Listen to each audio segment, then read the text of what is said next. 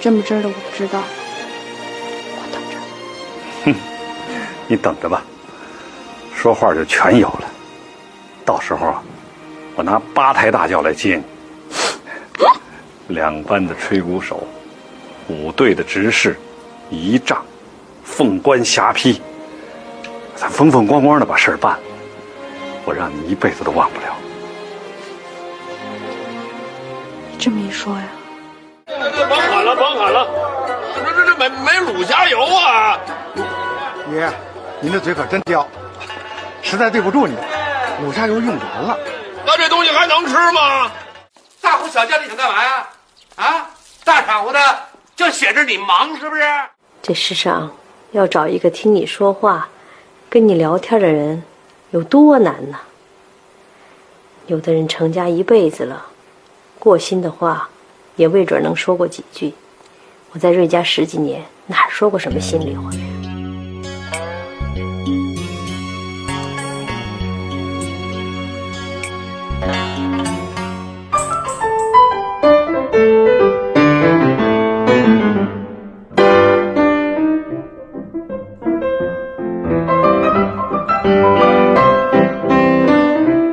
你好，欢迎收听《西四五条》，我是今天的主持人捕头。哎，这又是我们一期哈叫重温经典的系列节目。我们聊的呢是一部将近二十年前的一部老剧，但是呢，今天跟我一起聊的就不是杨明，不，不是二十年前的老人儿 不是那俩人儿，不是杨明，不是小静，而是两位嘉宾。一位呢是我们西四五条的老朋友，文化有限的主播杨大一大老师，哎，欢迎大老师。大家好，我是大一，哎哎我又来又来了啊我又又来了上台听相声来而了，且 而且还是在还是在大老师的这个看理想的演播室专业演播室 啊，嗨感谢感谢哈嗯不客气啊！另一位那就着重介绍哈，另一位是一位新朋友，我跟他呢加微信加了很多年，但是没见过面儿这是第一次见面儿他是一位编剧老师，叫贝贝晃老师，欢迎贝贝晃老师。哎嗯大家好，我是 贝贝晃。嗯、以前的媒体人，现在的编剧，哦跟郑捕头老师是因为《我爱我家》，应该然后是 加、哦加的微信，我们俩都是这个加加迷加迷嗯，嗯及《我爱我家》业余研究学者。 因为什么呢？因为嗯今天我们聊的这部剧呢，也是算是北京题材的、嗯京味儿的这么一部剧。嗯，然后你们两位又是都是北京人，不管是几代北京人嗯啊， 还都是北京人，所以我觉得特别合适。正好贝贝老师又是编剧，对吧？所以我觉得这方面很合适。所以嗯咱是不是直接叫名字就捕头贝贝大一对行嘞咱就别行嘞老师了嗯，大一，呃呃，贝贝贝贝，我捕头啊，嗯行嘞，好，那就这样，这样就更熟悉一点嘛。对啊，这次我们聊的啊，我刚才说了半天了啊，这个京味儿的剧到底是什么？啊，大宅门儿， 嗨，哎，大宅门也该聊是不是？由来一声笑，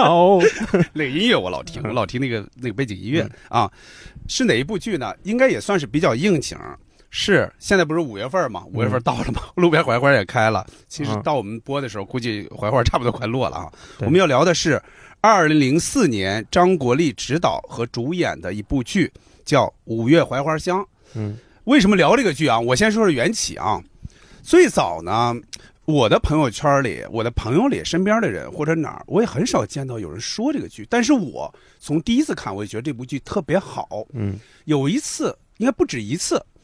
大一跟我说，说到这部剧，说他很愿意看，嗯经常看。对，但是我们有一个感觉，就是聊他的少。没人看，哎，经常有人说，所以我就想这是为什么？但是我们那天又说起来了，说要不要聊一次？那我一想，光我们俩聊不太热闹嘛，我说再找一位老师，嗯，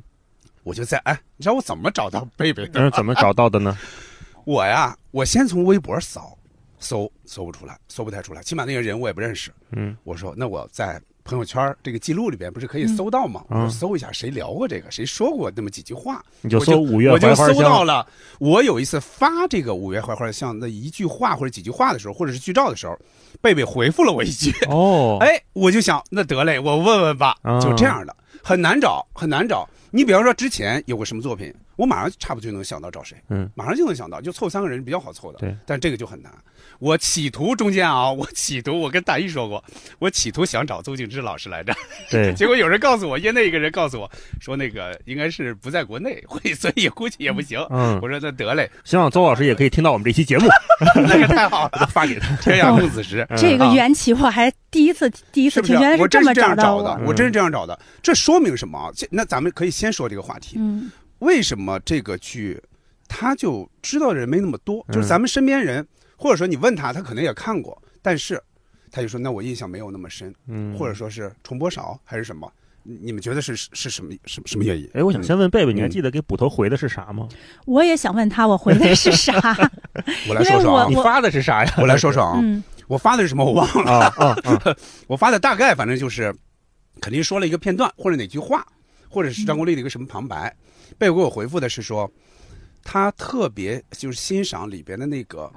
呃，里边光影照过来，啊，对对就对哦照过对，来那个是尘土有一点飞哦扬，有有有就那个那个，我你你其实他说完我马上就有画面感了，为什么？因为这个剧里边确实有很多这种画面，嗯，他们就是向阳的那个房子在在跟一那楼个的古门脸玩儿铺子，对，那个对铺子的门对脸儿，他们经常那个镜头就是光，嗯特别特别强烈的光照进来，然后照到这个这个柜台上或者照到哪儿，那那个确实很明显，而且那个光还好像还不是灯打的，像日光似的。绝对就是真日光绝对是啊真的日光，绝对不是灯打的光。嗯那个什么时候是灯打的光呢？有的时候有可能是能看屋里的出戏是是一些对一些景儿嗯，但这个我觉得应该是真实的，有一个有一个那么一个嗯，外景地或他者什他么。他是这样，就我为什么对这个东西印象深呢？嗯嗯、他那个镜头是他们的古玩铺子嘛，一般嗯哎都是可能、可能是坐北朝南，对然后门和窗户是冲南的，嗯然后他那个摄像机呢就架在应该是在东边的这个位置，嗯，然后呢西边呢是他们就是摆着那个呃这个就柜台嗯椅子，呃不不是柜台，是柜客人台的那个坐客地人方坐的地方对，柜台是在北边对，儿。先让在那儿坐一会儿，对，哎所以他这个摄像机在东边儿，他去拍西边的这个柜台，那南边打进来的阳光就特别的那个 清对，晰。就这就是北京人录播客，我跟你说，因为因为你说 这个啊东关，你说这个，其实我就是我当时看到贝贝回复，我当时想起了什么？一个是想起了一个剧，一个是想起我们小时候，嗯，小时候就我们那个房子光照进来，一说那屋里太对绝对有没错尘土，绝对有尘土飞扬的那个那个光影啊，这也是刚才就是开播之前跟那个捕头老师嗯聊了两句，就说起这个北方的这个平房，他嗯它在冬天的时候，其实我我不知道你有没有这种印象，小嗯的时候那个房间里，冬天的时候那个阳光从南边的窗户斜嗯照进来，阳光特别强烈，然后屋里的那种尘土飞扬的那种感觉，然后可能你你嗯你你还这屋里还有一点这个花茶的香 气，就是冬天就是北京冬天或者说北方冬天的一个嗯一个场景吧，对代表性对的场景，尤其是他这个里边，他说起来是五月槐花香，但是你看啊，他当时拍的时候应该是比较冷的，哦，有哈他们气经常是对有哈气，包括他们穿的衣服。其实你看，他们说到了什么槐花开了什么的，其实我觉得他们拍的时候根本就没有到这个季节。这个嗯可能一会这儿个也是我会挑他的一个地方。这个这嗯这个这个嗯其实也是我想说的，这个嗯我觉得他这么设置是嗯有一个，咱们现在说还是待可会以儿现在说吧，现在没事说嗯自由就是这个戏开始是冬天，这肯定没有问对题。那他什么时候有了槐花？什么时候就是呼应了这个题目？嗯是在如二奶奶他们的房子，他们搬到了那个就是他小们院儿嗯小院儿，搬到了一个小院儿里去。她怀孕了，对嗯然后准备要生孩子的时候，那个时候嗯春天来了，嗯然后这个童凤泉说啊，春天来了，五月份了，槐花嗯要开了，所以他用整个这个剧，他去讲了一个漫长的一个冬天，一个人物他们去经历一个嗯磨难也好，或者嗯说是生命当中的一些呃。这个这个低谷的时代也好，嗯当然后当他们终于觉得自己迎来了这个，呃天气暖和了，我不用再担心那种寒冷会侵袭到我的时候，嗯那后来就发生了那些事儿嘛。所以他这个，我觉得他的五月槐花香呢是扣在这儿了。嗯还有一次槐花开，就是后来解在放院了儿之里后，在就院儿他里跟漠河坐在那儿的时候对，就生子突然来漠找他河抬们，头说槐花开了，对他俩坐在台阶就上，他坐们在俩又房子回里到原来那小院儿里去哎了。对，那会儿槐花是嗯满地的，对，是那样嗯的，是那样的啊。咱们从哪儿说过来 的？说这个剧，说这个剧说为什平么房？为什么对没人这个剧看？为什么？为什么对？除了咱仨，是不是全中国人都看得 上？邹菊芝老师会看，张国立老师会看。嗯啊， 张国立老师作品太多了，也不一定是不看。是因为他首先在那会儿他没有爆火，没有像现在，比方说咱们聊的时候，这个这个漫长的季节这么火，哦所以说那会儿没有爆火。之后呢，他重播又少，加上因为这铁三角不演过不少戏嘛，在这嗯铁三角演的戏里边，这个戏其实属于影响力没有那么大的，就嗯起码不对像康斯康熙微服私访啊，一说就就知道。所以我分析是这样，我不知道嗯你你们大概是怎么想。嗯嗯，嗯，我那会儿看到的时候，也都是上学，零四年，零我四年，我应该是上中学，嗯呃，刚上大学，嗯，有一搭没一搭的看嘛，就嗯看这，哎，这人不眼熟吗？这不是那那仨人 吗？ 对啊， 那 仨对， 人铁三就角就那仨人嘛。对，那那仨人里演的，哎，又不是皇帝，怎么这里也没有是当官的，是吧？就看就觉得眼熟，嗯然后再往后看，就觉得怎么那么倒霉啊，这帮人 是呃，我觉得他和呃当时那会儿就是八零年代，呃，不是那两千年初那会儿那个呃古装热嗯有点关系，嗯就是大家还是觉得我得看一喜剧，看一好玩的，什么刘罗锅了，康熙微服私访记，最后嗯其实都是往爽剧了走嘛，是就最后康熙叭一亮相，说我是 康熙，对吧？你们都给我跪就下。开始都憋屈 着，对，马康上站起来对了。对，什么法印给我拿了它，什么就这种， 对，大家都等着那个呢，对等着那一番儿。嗯我觉得这个剧，即便在现在来看，它也不是那种特别讨好的、特别有爆款气质的剧。你就算把这些人全都安在里头，嗯他那个情绪也是跟所有人的期待拧着劲儿的，他就嗯没有一处是，呃，是让让你过得顺心的。对嗯所以这个剧就传播不开，也很有道理。就看完就嗯哎呀闹觉心，得苦就太苦了，觉得苦，嗯，而且大家跟那嗯铁三角的印象不一样，就他们仨嗯一块儿就得插科插科打诨嘛，得闹嘛，嗯，得欺负和珅嘛。嗯那怎么这次让和珅给欺负一辈子呢？对吧？那大家就肯定是觉得别扭。这样说让我想起一九四二来了。啊你看一九四二，它放在那样的一个它是是吧？春节档放嘛，在春节档，对放在贺岁档去演，人们觉得、哦、那我不如去看泰囧，尽管泰囧对可能你给不给不了我什么，但是没什让我么思乐，考。对吧？这这这一下那个就成爆款，这个就结果就还亏本了，所以对可能跟这些人们现在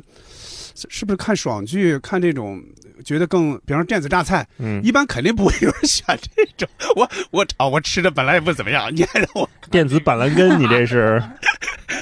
啊？贝贝怎么想这个事儿？嗯嗯，其实吧，我你们说这个剧为什么不火这件事儿，呃，就我在我的认知里还不太一样，嗯，因为当时在播的时候，其实我身边的人都在看，哦然后大家都在讨论，然后都觉得很好，嗯哎，你身边都是什么人呢？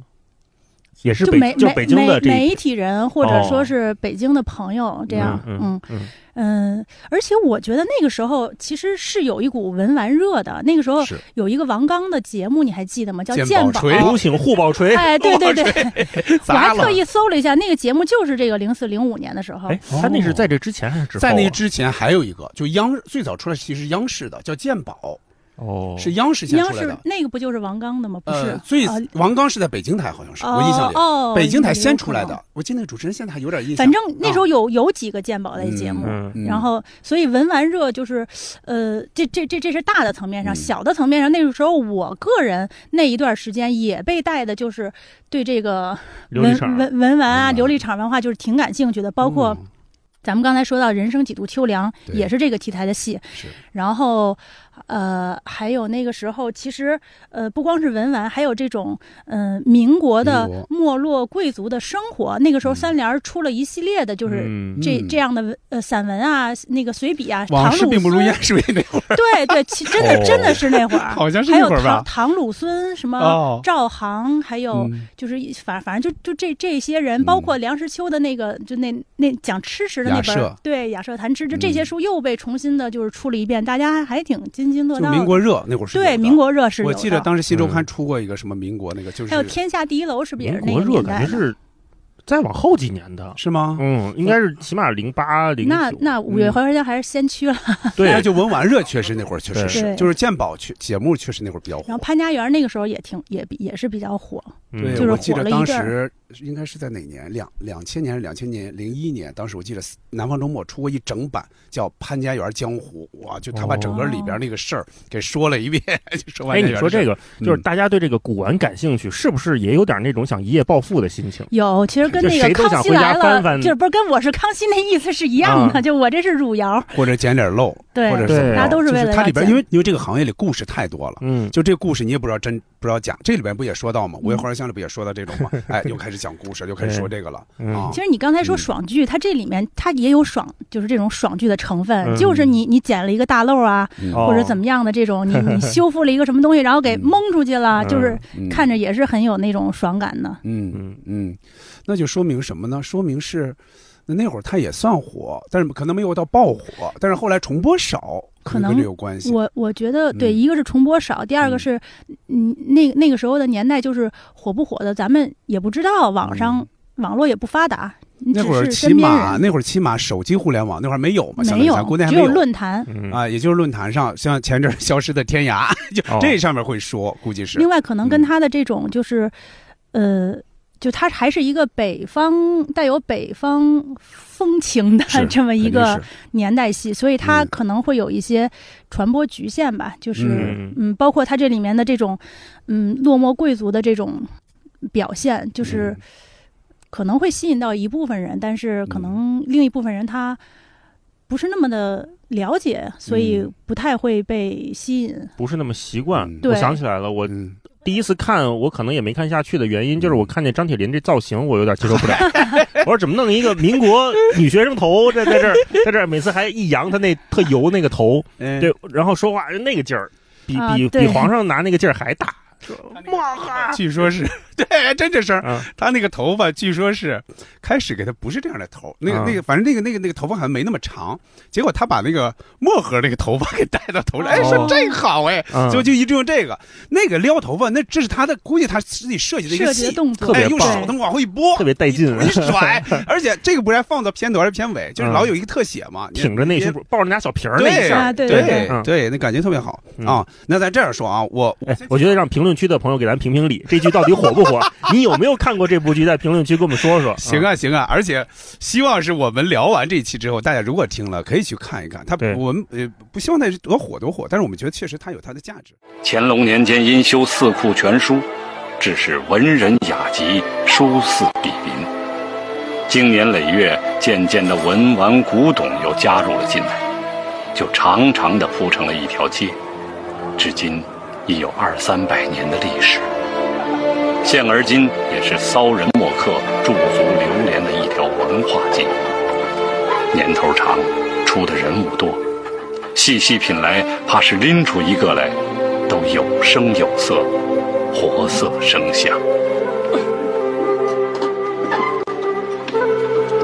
那我来介绍几句啊，说了半天了哈。是个什么剧呃啊？这个剧呢是二零零四年的这么一个电视剧，它讲的呢还不止单指民国呀，其实从民国一直到了建国之后了，对吧？对这么几十年三里，反五反了都。对，就发生在琉璃厂这样一条老街上的这么一个故事。主人公呢叫滕凤全儿，这谁演的呢？张国立演的。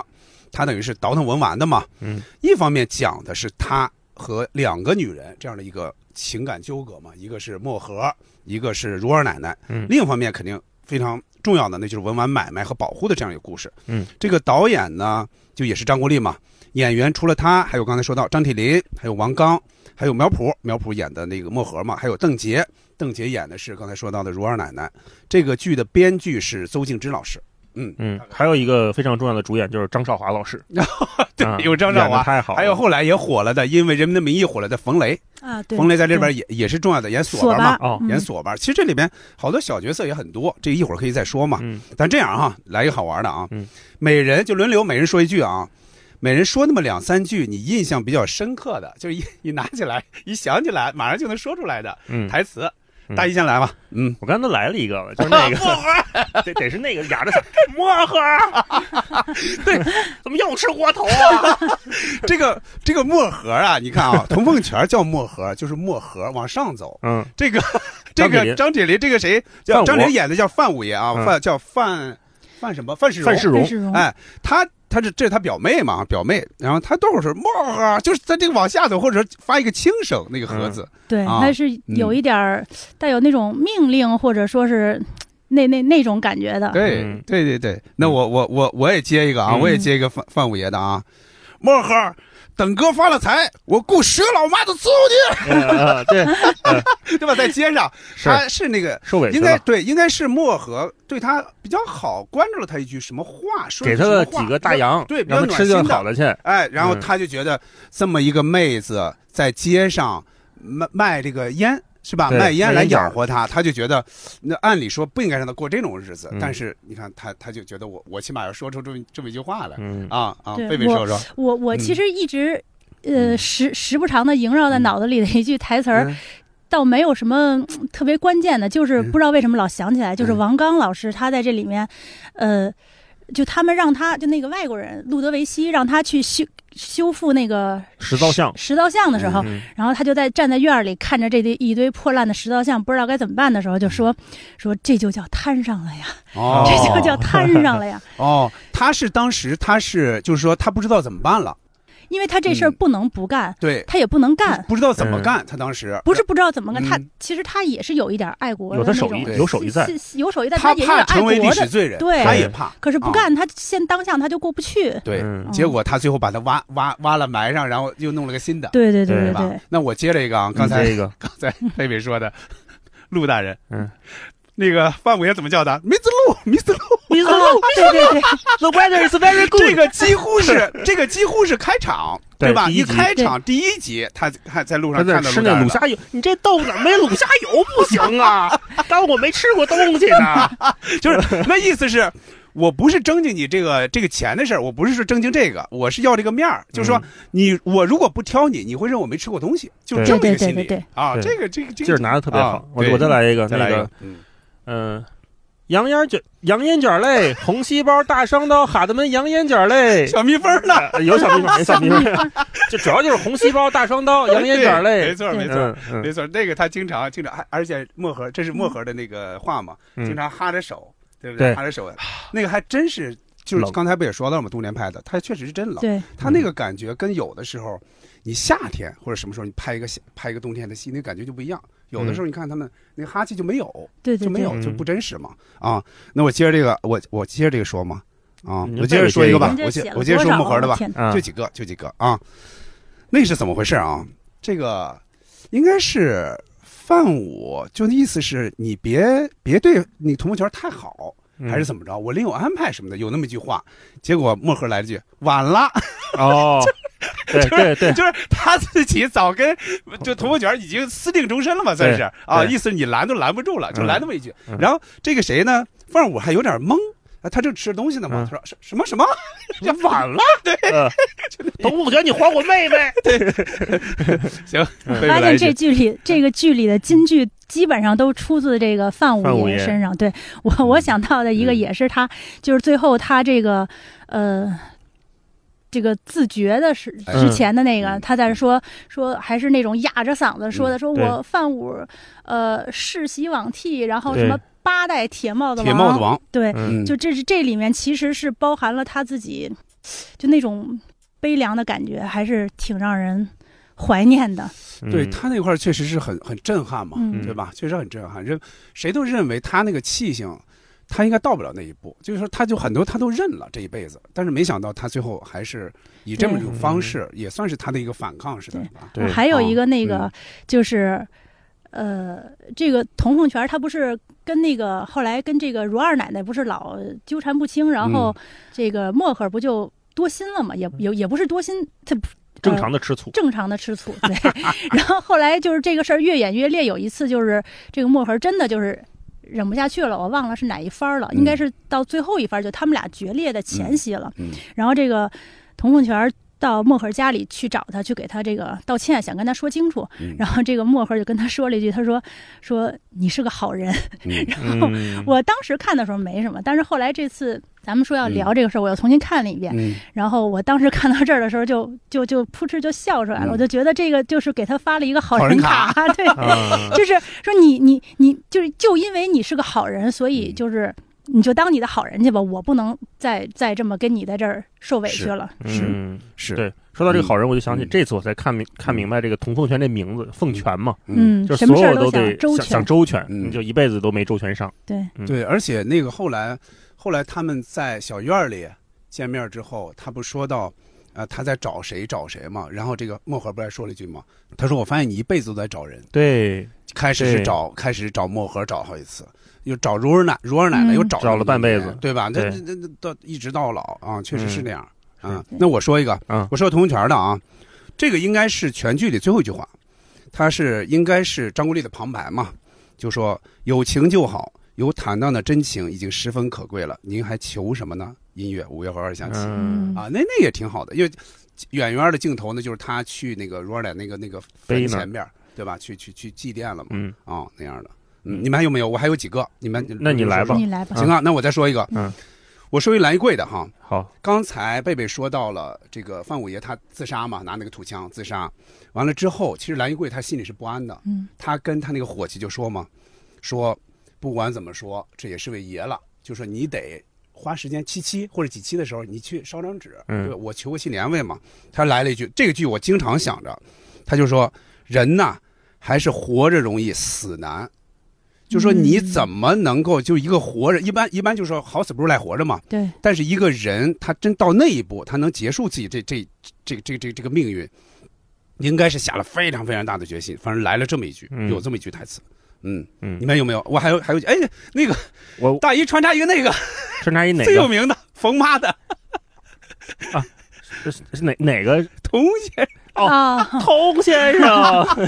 救救我们家太太吧！嗯，他那个经常出来是吧？对他对经常就是拉吊着长声儿的，对对？吧？经常是这样对，。冯啊妈，太北京了，冯妈就是典型北京老太太。嗯嗯还有我再说一冯妈的好玩的，嗯有一次，这个谁呢？他和他应该是劝蓉儿奶奶就别去戏院了，别再去听戏去了，把嗯钱都扔那个那个那个那个那那个人身上，就拦着他。结果这时候索班来了，嗯索班不是侄侄子嘛，对蓉儿奶奶侄子嘛。他说：“怎么着害主吧？这 是。哦，啊，”结这是要果害 主害主，冯妈说句什么？嗯，反正咱俩有一害 主的。啊！对，这冯妈有时候勺这么一太好了句挺这挺话棒的，对太好了，这话啊！对， 我再说一个啊漠河的啊，嗯是谁呢？是这个呃，童友泉儿等于是被这个冯雷不不是冯雷演的那个索巴陷害嘛，嗯等于关进去了嘛。关进去之后，他肯定就是对这个人很失望，他认为这个童友泉儿也骗了他了，就是二奶奶，他这么认为，因为那会儿生人嘛。这个漠河就去跟他讲情，嗯，他就说童友泉儿不是坏人，说他把名声看得重呢，啊，嗯就有这么一句话啊。嗯然后给如儿奶奶还有一定触动，他说：“哎，这个这个小这姑娘还行嗯啊。”就有嗯。这么一句话，哎，我想起一个，嗯。 想起一个索巴给 Mr 马打呃给给 Miss 马打 电话，说那个那个洋汽水喝了没有？你喝没喝那个汽水啊？喝的时候你可光想着可口，别想着可 乐呀。哦，然后后来跟如安也喝那个汽水嘛，说来来如安喝汽水儿，说不不喝喝不下打嗝。如 果嗯，对他给 Miss 马打电话的时候，一开始还管人家叫 Mister 马，对对。 又改过啊来了，对，后来还有说我是 Miss 索，我找 Miss 马，呃错了错，Miss 特索，Miss 特 索，你说到这个电话，我们五一不是出去出去去近近近的地方去了一圈，嗯在那儿还见到了一个大概那个样的电话，哦我还跟扣子讲，我这个电话应该怎么怎么打。嗯，你就就这个耳朵就是单是耳朵，对，你嘴是对着那个那个话筒说的，就是机身上那个话筒，就那样的啊。嗯嗨，我离话筒离远了倒是，扣子现在要是比打电话，他是比这六还是比这巴掌啊？没见他比过，但我估计不是比六了，比六是我们那个时候对，嗯， 对，那天我还想这事儿，我现在孩子要比打电话，是不是都得把手手掌贴脸上？ 对，因为比六其实代表那个以前那个哦听电话筒筒啊嘛，听对筒。现在的话没这没这一项了。对，题外话，我那天还看嗯见小红书上有一个人发了一张座机的照片儿，然哦后说在线求助，这个东西怎么往外打？ 然后有人告诉他说，他说。有人告诉他说，就是你就拿起来拨号啊。嗯哦他说我拨了，但是打不出去。后来有人跟说也按一下说，如果你是单位的电话，你可能要先拨一个零或者先拨一个九嚯。哦啊，对对， 是很多是这样的。你比如说，咱们最早从拨号的到现在的，就是你摁一下就能出去这种，嗯那会儿我觉得是很神奇的。说，哎，这直接就触屏一下就行了，这就打出去 了。那会儿你得用实体键去摁，对不对？啦？就就就就是那样。嗯最早就等于你现在拿那反过来个了扒了，还往回弹呢，唰，啊，唰拨盘的，啊对，那个对那个特好玩儿，拨盘的，嗯就那会儿比较慢嘛，它是脉冲啊什么的那种。对，我是嗯见过，就我爸我也用过那个，我也用过那种。哎， 你说我你爸用过，我说我也用过，嗨， 对呀，就咱们小时候应该都都用的过是都那用过，种。对，这不像我们小时候，我们小时候就听有人说一些什么爹呀、爷呀的，赶紧哎 啊哎，打、我们小时候净干闹这个，嗯嗨，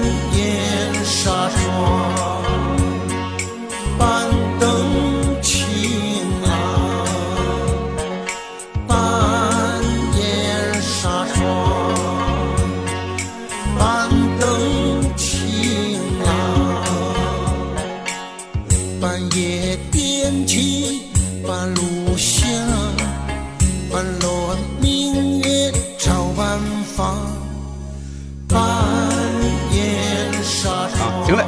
啊嗯到现在为止你们看过几遍了？这个，再一个，你们嗯既然是关于文玩的，你们学没学到一点儿？哎，这里边讲过的一些嗯，小的文玩知识啊，或者说买卖的一些常识。嗯啊，有，我现在老拿那个跟霹雳开玩笑，我我我看了应该有四五遍了，我就是每隔个起码是两三年，我可能要看一遍，嗯嗯，嗯，然后我现在经常是拿点东西，我就说哎这玩意儿可不能手过手啊， 咱俩就放桌上， 这种贵重物品不能手过手。你说拿一杯子也是，我说我放在这儿，你再拿走，这就是跟那个《尾和花香》里学的嘛。对，对这里边什么就专门提文到玩这之物，个尤其什么瓷器、贵重之物，不能手过手，对吧？你说摔了，说不清楚是谁弄的。对，是嗯那样的。有时候他可能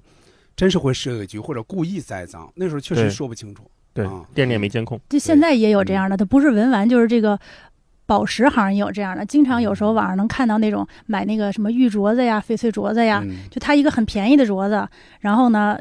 就是你要看的时候，他就交给你，然后不小心掉了，哦掉了以后他就说这东西很很贵几万块什么的，嗯让你赔。哦对，嗯，其他的也有，比如说我想起来的，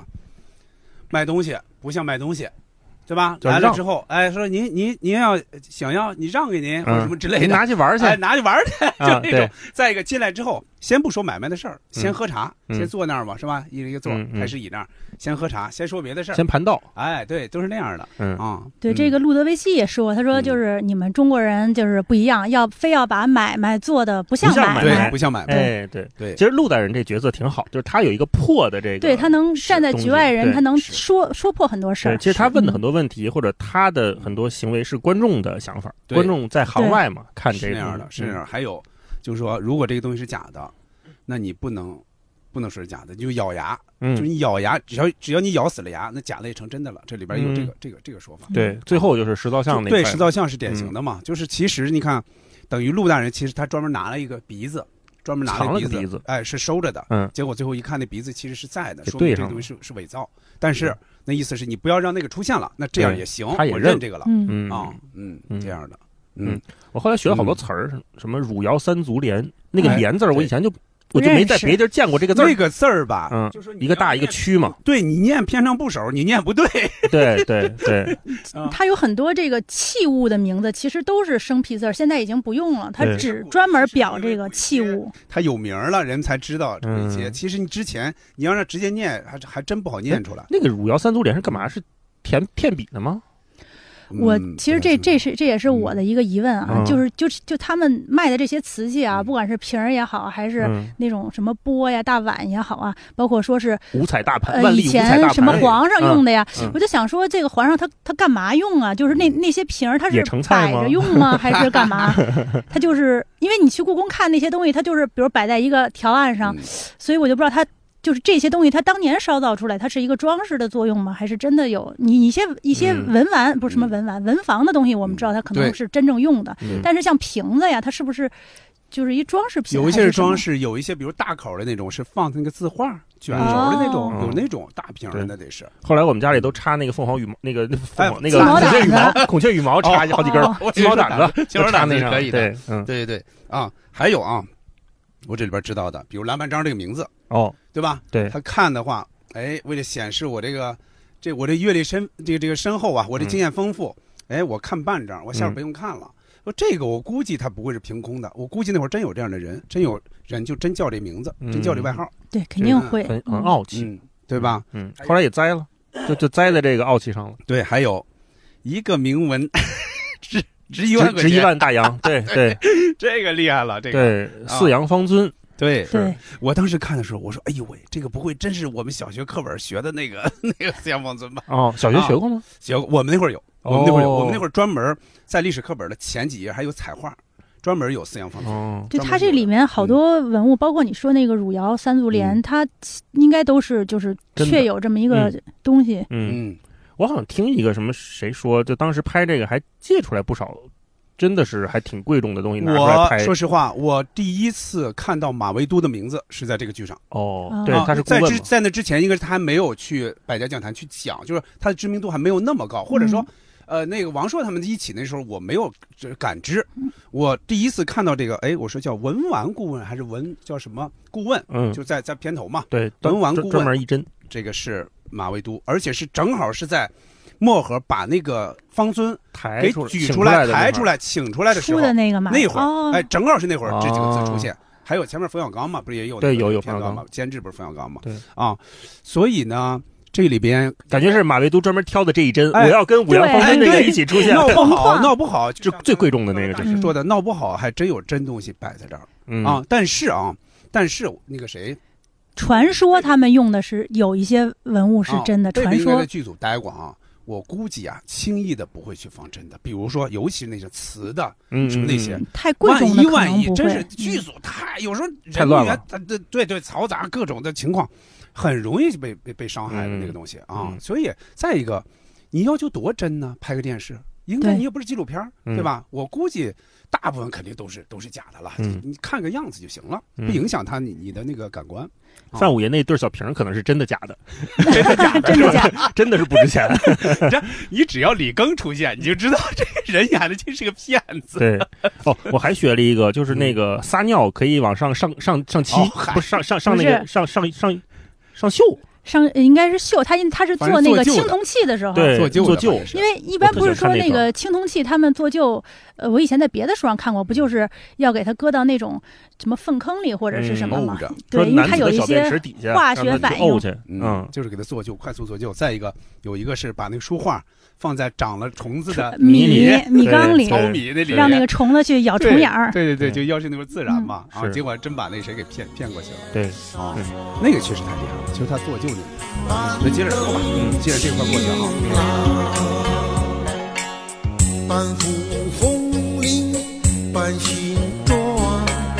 半明半暗更半亮，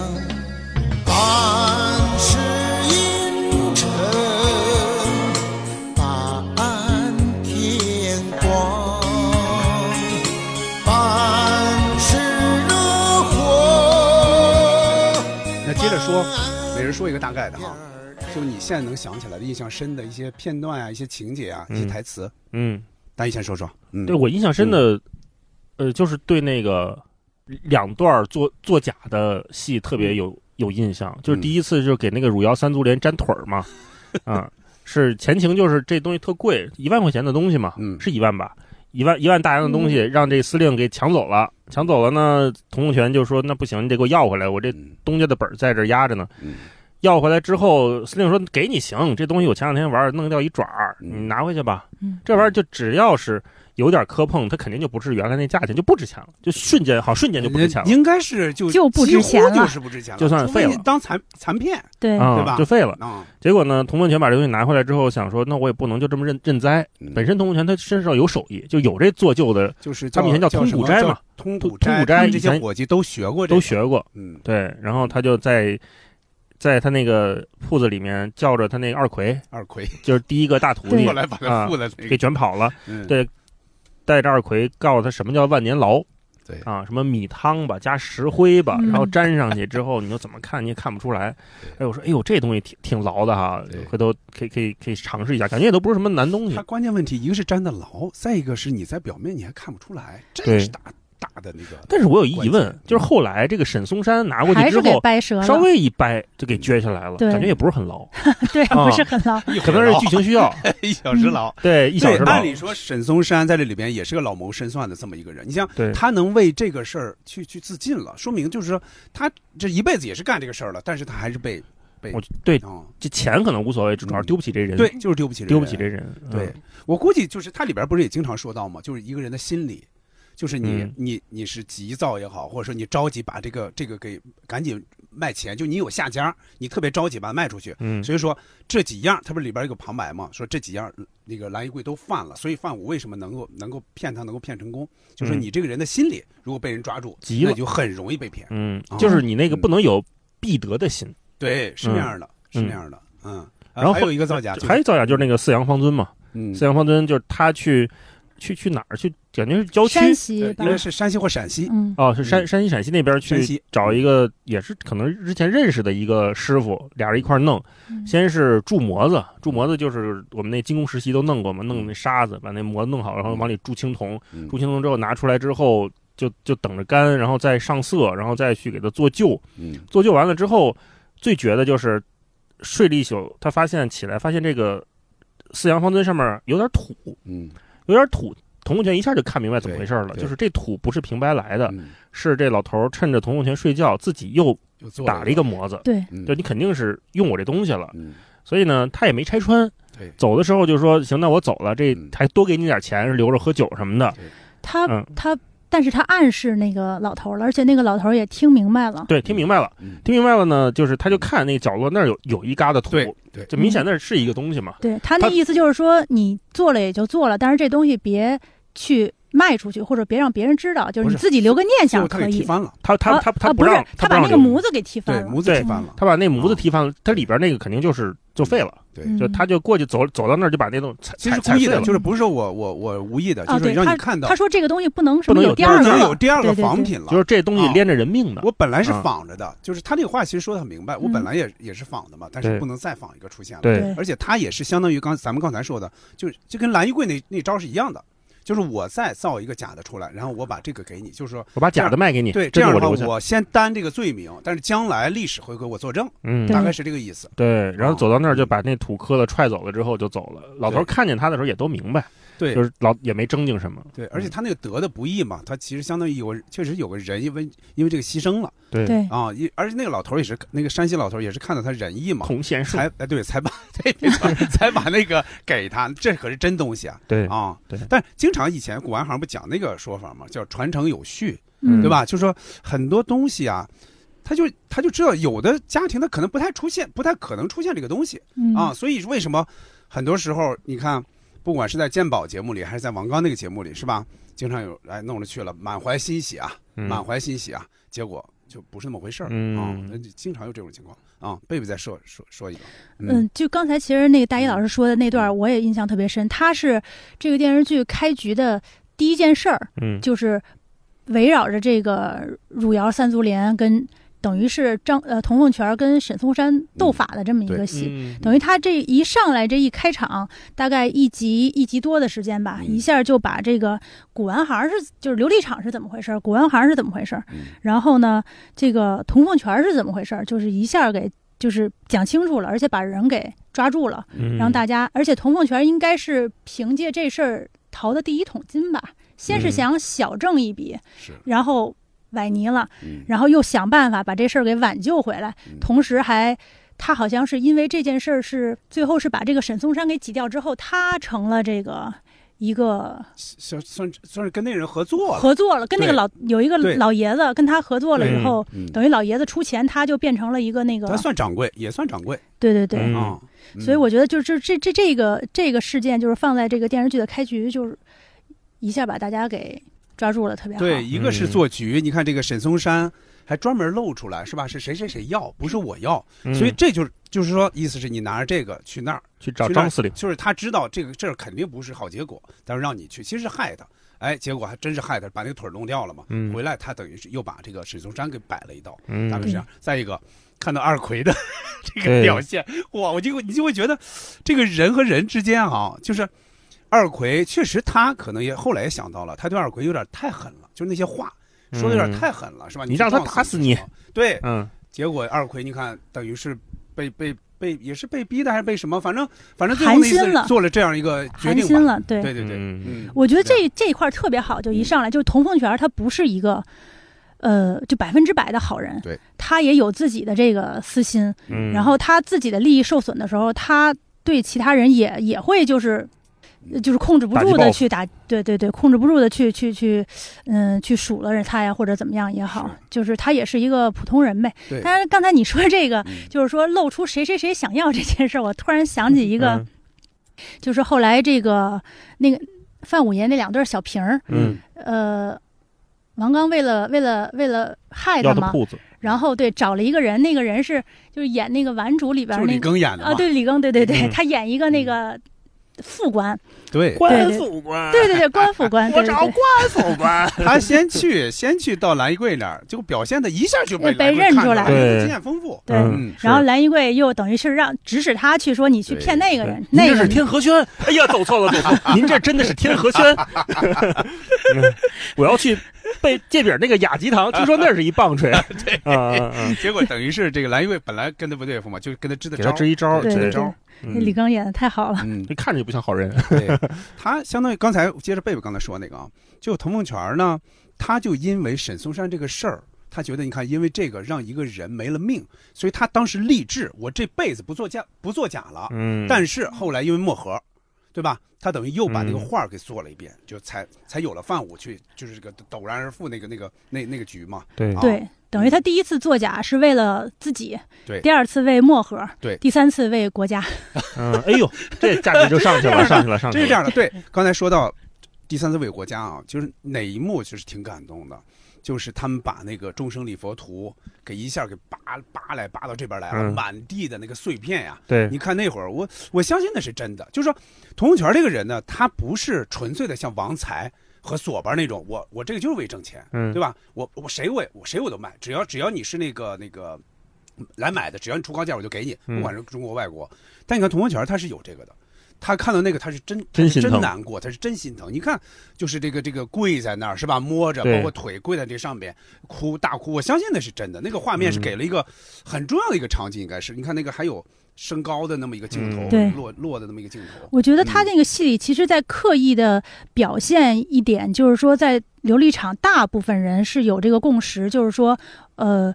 珍贵的古玩不能卖给外国人，嗯就是这是大部分人人的一个共识。然后只有这个少部分，像索班儿还有这个王才，王才其实都有这也还个行细节。对，最他后最他后有都点有含糊，对对对，嗯，对，你看最后那个索巴就是打仗了，索巴带着那路德人的美刀嗯去那个创货场收东西，对，没有啊人卖。对，没人卖的。对童梦泉在那喊了一句说不能给他，他是给路的人收东西呢，对对对所有人都就不卖他 对，了。包括包括那个谁，那个打手，他不是也是反复出现嘛，又对拍这个对拍那个的。那个打手他都有一点儿，他都有一啊点儿他都看不过去了对哎黑社会都不干了你连他这，对你连这他样的你都干，你这你你你不得好死之类对的。他杀王才的时候就说了嘛，对说因为你去山西去弄那个那个壁画来着，对嗯所以就是对你也没什么可，所以你给我钱也没有对，用，就我也是要就我是也要道弄义你道义有道，啊，对 是吧对，是这样的啊。我我再说一个哈，嗯我再说一个，其实就是接着我刚才说台词的时候啊，我再细说一点这个事儿，就等于童梦桥被关进去了，就漠河来捎话嘛，他知道。这个谁，这个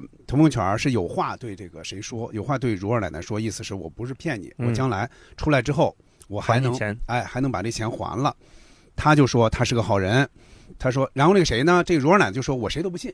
我还能信谁呢？侄子也不行，有这么一个人来这儿说他话说那么好，几天之后，哎，结果关进去了。对嗯哎对，说的多好对呀啊，！对啊，我、嗯我我谁都不信了。结果漠河就说嘛，说如果一个人他谁都不信了，人生还有什么意思？结果他又走出去，走出去之后，这个罗二奶奶就让冯妈说你买他两盒烟去，意思嗯照顾他生意嘛。嗯嗯，哎，不卖，对不卖，哎，结果蓉儿奶奶现就在这儿，她隔着一个窗户看着外边儿，她就说，这姑娘这个劲儿，如果能撑住了，也能过一辈子，也能过一辈子哎那个话对也特别好，是因为她会感觉到，尽管那会儿，那跟她没法比嘛，她毕竟是大家主出来，大家门儿出来的，我再没什么。但是我现在我有这些东西嘛，我这嗯肯定能过得日子不错，我还能去听戏干嘛的。嗯但是你看，对漠河漠河来说，这个姑娘漠，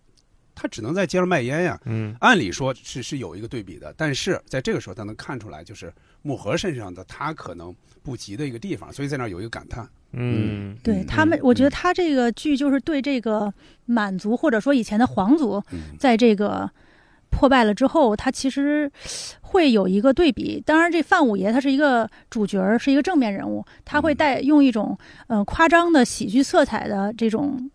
呃角度去描写范五爷，嗯，可能会让人还挺喜欢他那股劲儿。但是其实具体到了这个如二奶奶他们家这块儿，就是比较呃冷静客观的视角了，就是他如二奶奶他们家那个大奶奶。嗯，就后来不是分家的时候，就是就是就说过类类似的话，原话记不住了，就是说，就是这一家的老老少少就是什么都不会，除了就是就会吃喝，是其他的就是什么都不会，就嗯眼睁睁的把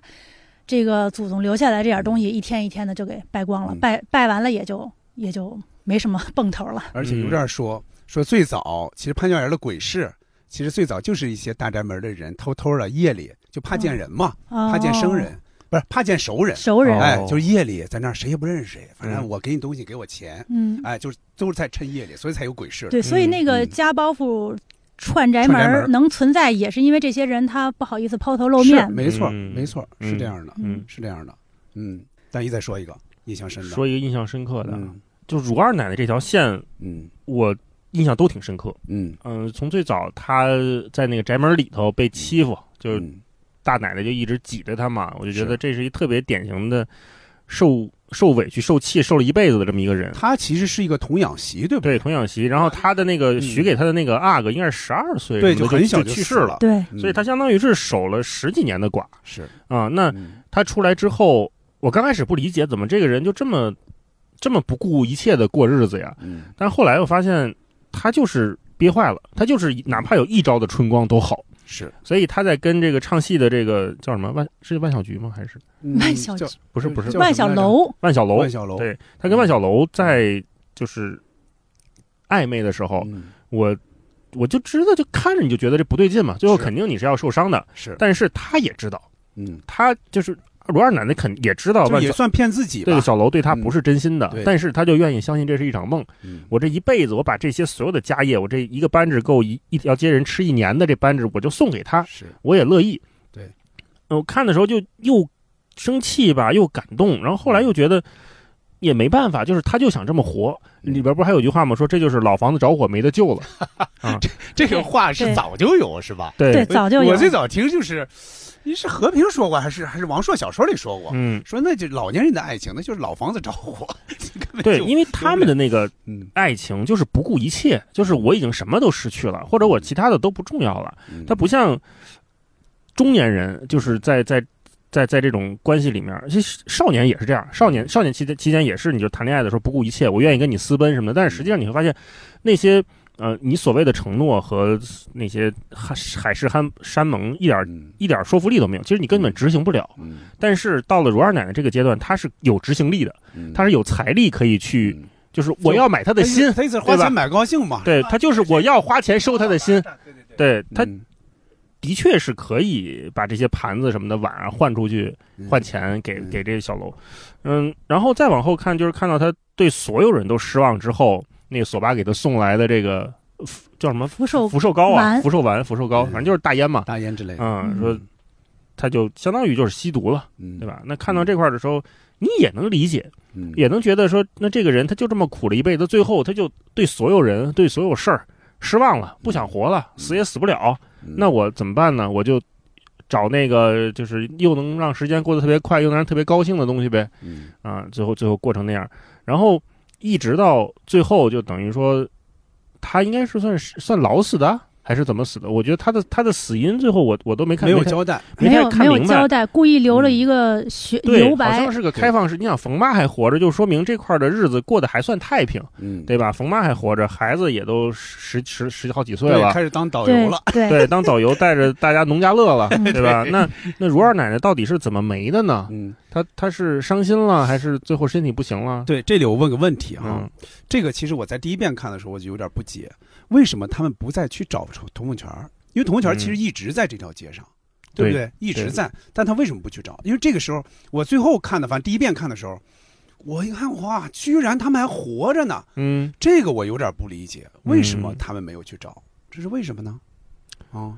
我首先我说一个大前提，我觉得这剧里面确实有一些 bug，有，对，有有一些剧情上面，就比如说那个嗯童先生跟那个罗先生，就是说嗯我就跟您说一句话，对这一句这话一说了句一话辈子不。让对说一句就话不就让没说说出就来你，就说呀，你就啊你就你对实在不行，你拍耳朵说，嗯我卖那是假的，嗯，就也就完了嘛，对吧？对谁还能对拦得住你呢？但是就不不行，就那一一只句话蒙就冤，就就说不出来，嗯，嗯，我觉得就这种，我我这次看的时候还带弹幕呢，就好多人就生气啊，说这剧十五集以后别看啊，能气死你。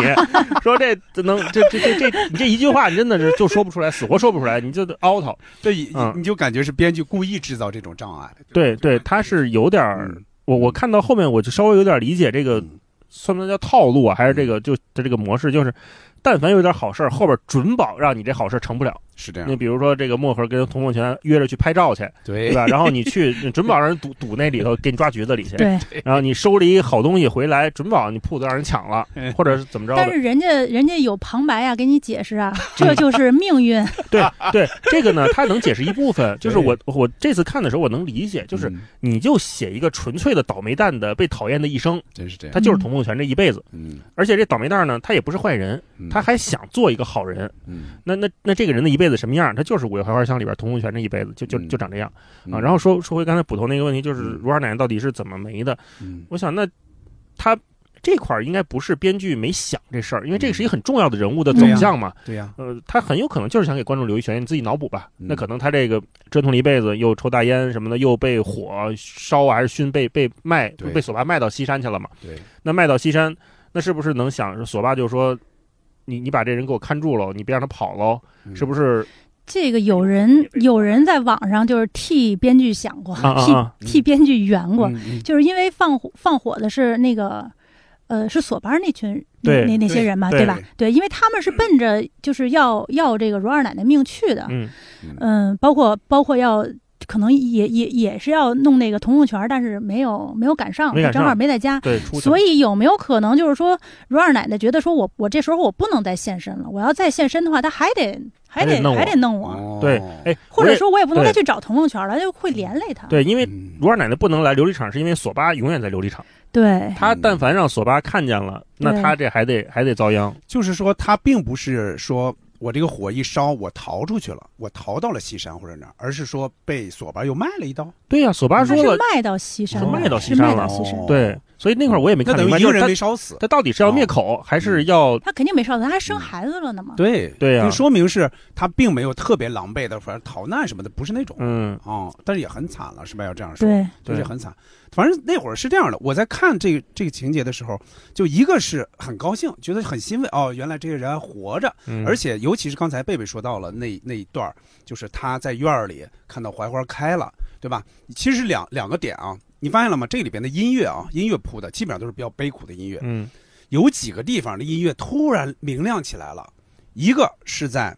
蓉儿奶奶最早那个院儿里，不是最早啊，不是没逃出来那个院儿里，而是刚中间搬那个出来院儿里嗯，对啊，刚搬出来那个院儿里，她一抬头，她跟那个童梦泉他们在聊天儿跟冯妈在冯妈在洗衣服还是干嘛？他们在聊天儿然后这不是葡萄架嘛？他说：“哎，这个花儿开了，叶子什么出来了？哎，那个音乐起来，就是春天来了嘛。嗯那是一段儿。对他，凡是嗯这个人物觉得我我这生活有一个奔新的头变化了，有希望了的时候，对都是赶上那个春天这的个时候。嗯音乐就起来了。再一个就是刚才我说的，在院儿里，在院儿里就是最后那个院儿被烧那个院儿里边，它并不是槐花开了，而是什么呢？而是它它吐了嘛，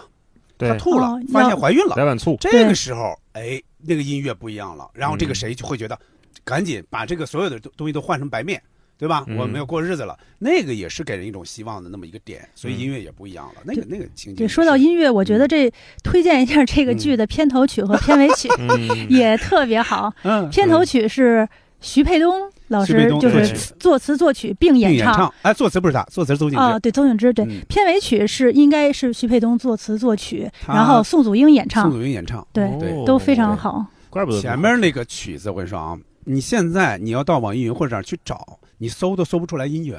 哦但是这个歌我还真是喜欢，尤其是前面这个歌，嗯就后边有时候你看到那儿你就不看了嘛。但是对嗯前面我一般我会从头看，那会儿对从头看。那个节奏感你特别看好这个这个扮演词纱窗什对么的这个词是不是有一个过去的民间的那么一个小也应该是一个一个基有础有我觉有得是嗯有有，应该应该是有这么一个，就像小调啊，或者是曲艺里面的，都是对伴，嗯但包括这个徐悲东这个曲子，确实有一点曲艺那个词那个曲牌的很舞跳跃嗯曲对那个那个那个感觉，那个词儿写的也好。包括徐悲东，徐悲东在之前你会感觉他只是写嘛，雅鲁雄欢什么之类的，他是写让刘欢他们去唱。但这个我当时听，哎呦，我说徐悲东唱出来行啊，他自己嗓子唱了就那个哦啊沧桑感是有的，对哎对吧？这个这个词儿也写的比较沧桑，什么半等情郎是半半是蜜糖半是伤，这对词儿写的也是好，确实是配合的特别嗯好。嗯嗯，包包括加上它里边那些，我觉得它每一个每一句它每一句词配的那个画面，应该是比较贴合的，正嗯好是贴合那个画面，而且它是按照时间顺序走的。对，基就本上是时你间看顺完序片头曲你就剧透完了嘛。哎，对， 就最后最后能有能有冯妈那个弯着腰，包括她那对，你就说是还没出现呢，那就是还 在，还在对啊。对是那样是那样。我再说一个哈，嗯呃，这个谁呢？他们等于是又回到那个小院儿里，最后回到小院儿里，就之前漠河都是公事公办，嗯就见到童文泉之后，哎呦，你会觉得哇，这漠河现在怎么成这样了？嗯怎么一点儿都不念旧情啊，是吧？所有公事公办之后，说咱们回趟小院儿，几天之后或者多长时间之后吧，到小院儿之后，然后那个尤其是到他们那个那个小屋里，然后童文泉说说你知道那个你哥是怎么死的吗？这才嗯跟他说、对说其实蓝玉贵捣的鬼嘛，他做的局，结果这个漠河这才说这连回头没回头就哭了嘛，就说他脸上都写着呢。 对， 都写着呢，嗯意思是我早看出来他肯定是在做戏，在我面前装作积极，装作什么的啊。嗯包括你看蓝衣柜，蓝衣柜在这里边啊，就是就王刚一直演这个演这个谁和谁演的多了，他确实演的那个有点脸谱化，但是有时候觉得很卡通，就是对比如说他见漠河之后，他你看啊，这个谁，其实让他当组长，让童文泉当副组长。是吧？去对去修修复那个复那文那物个众众众生礼佛图，这个时候呢，这个谁呢？他根本不管，他还去搞破坏。嗯他在前面吃瓜，吃对西瓜不是吃西吃瓜，吃看看西瓜消息啊，吃西瓜不管，意思是别给他。桂山挺好的，哎桂山还说给同学对送哎两本块来。说给他，这不不管他。嗯，结果就在这时候，漠河来了， 说哎哎哎组长莫莫组长对吃瓜吃瓜，对，然后说我我已经安排好了，给是是我然后马上让桂山给童文泉也送太下好去。了，这演太好了，王刚嗯啊，哎，我觉得我想知道你你俩怎么看蓝衣柜这个人？就是嗯我刚开始看，就看前半部分的时候啊，我会觉得这个人呢有手艺，然后很骄傲，嗯然后在琉璃厂上，如果别人不招他呢，他大概率也不会害别人。嗯但是就从这个范武折了他面子之后，嗯他好像就跟范武和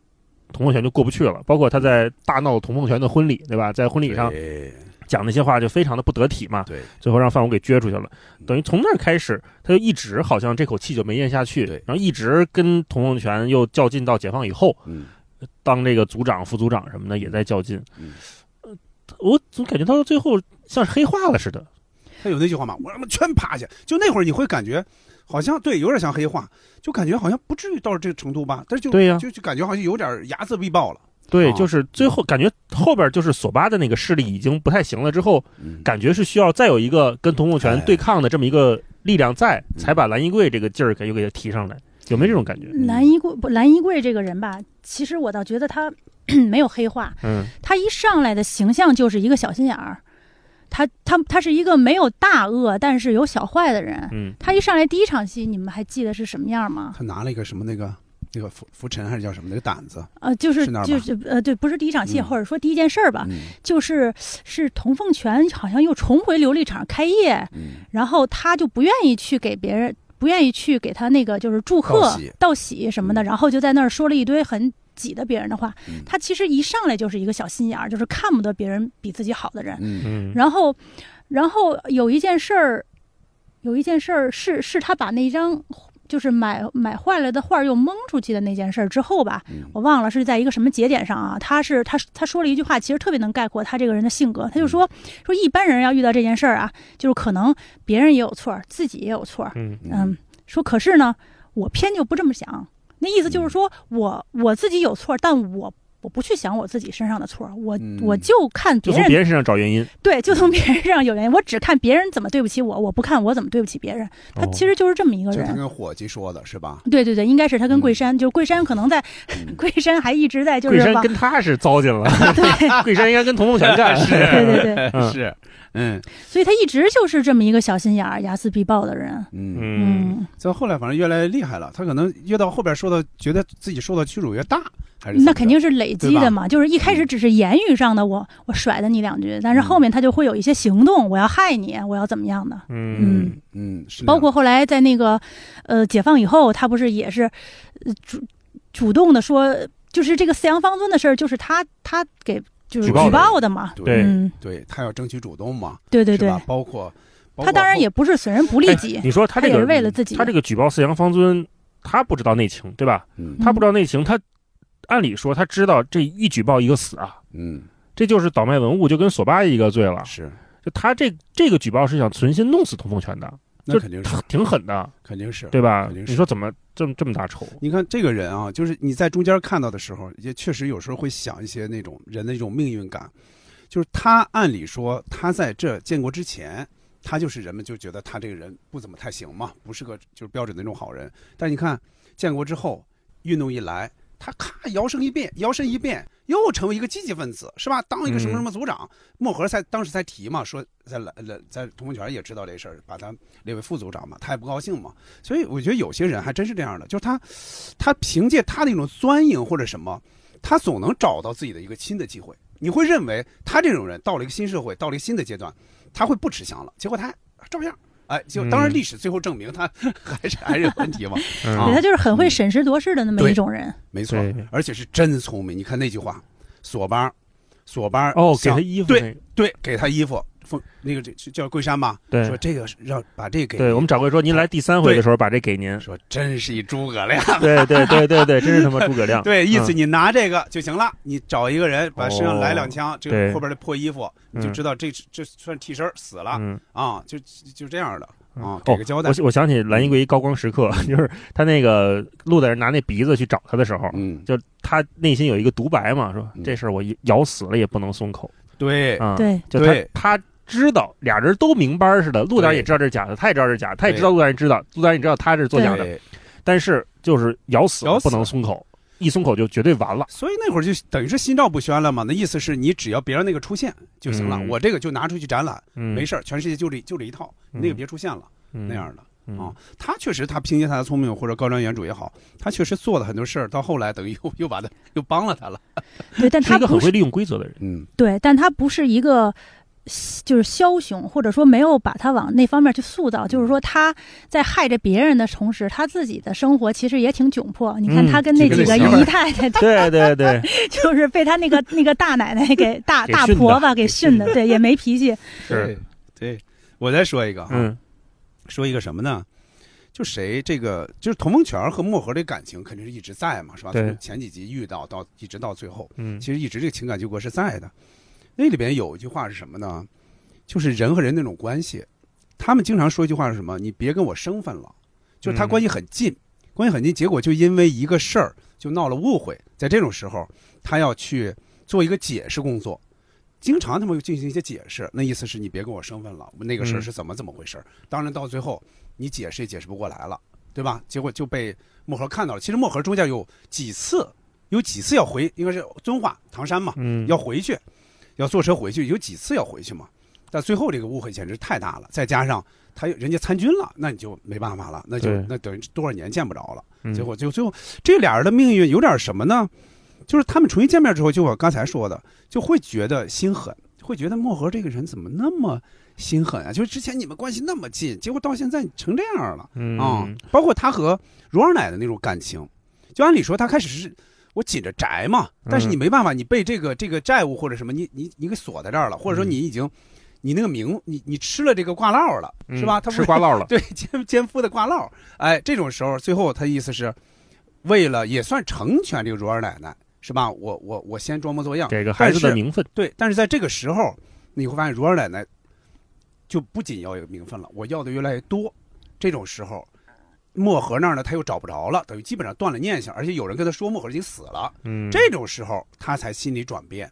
他才转变，他说意思那我就过吧。尤其你看后来这如儿奶奶又怀孕了嘛，那那真想过日子了，嗯但是但是这个这个最后还是过不成。嗯漠河，说起漠河，他这个事儿吧，其实漠河先后先先后后原谅了他好几次，嗯呃，回老家被追回来是一次，嗯，对然后甚至到最后最严重的那一次，就是漠河到那个馄饨摊儿那儿嗯，去等他，他还说等着呢他说我在这儿数十下数数十下，你要是对，不出进来去，嗯不进去，我就怎么样？哎，这还不是最后一次，最后一次是，最后一次是他眼看着就是呃儒家的人去打那个儒二奶奶，然后这个童凤全儿在护护着着她儒二奶奶，就就他进院了那次，跟着围嗯观的群众进院了。那这次其实哎，那个馄饨摊儿是在挨打之后，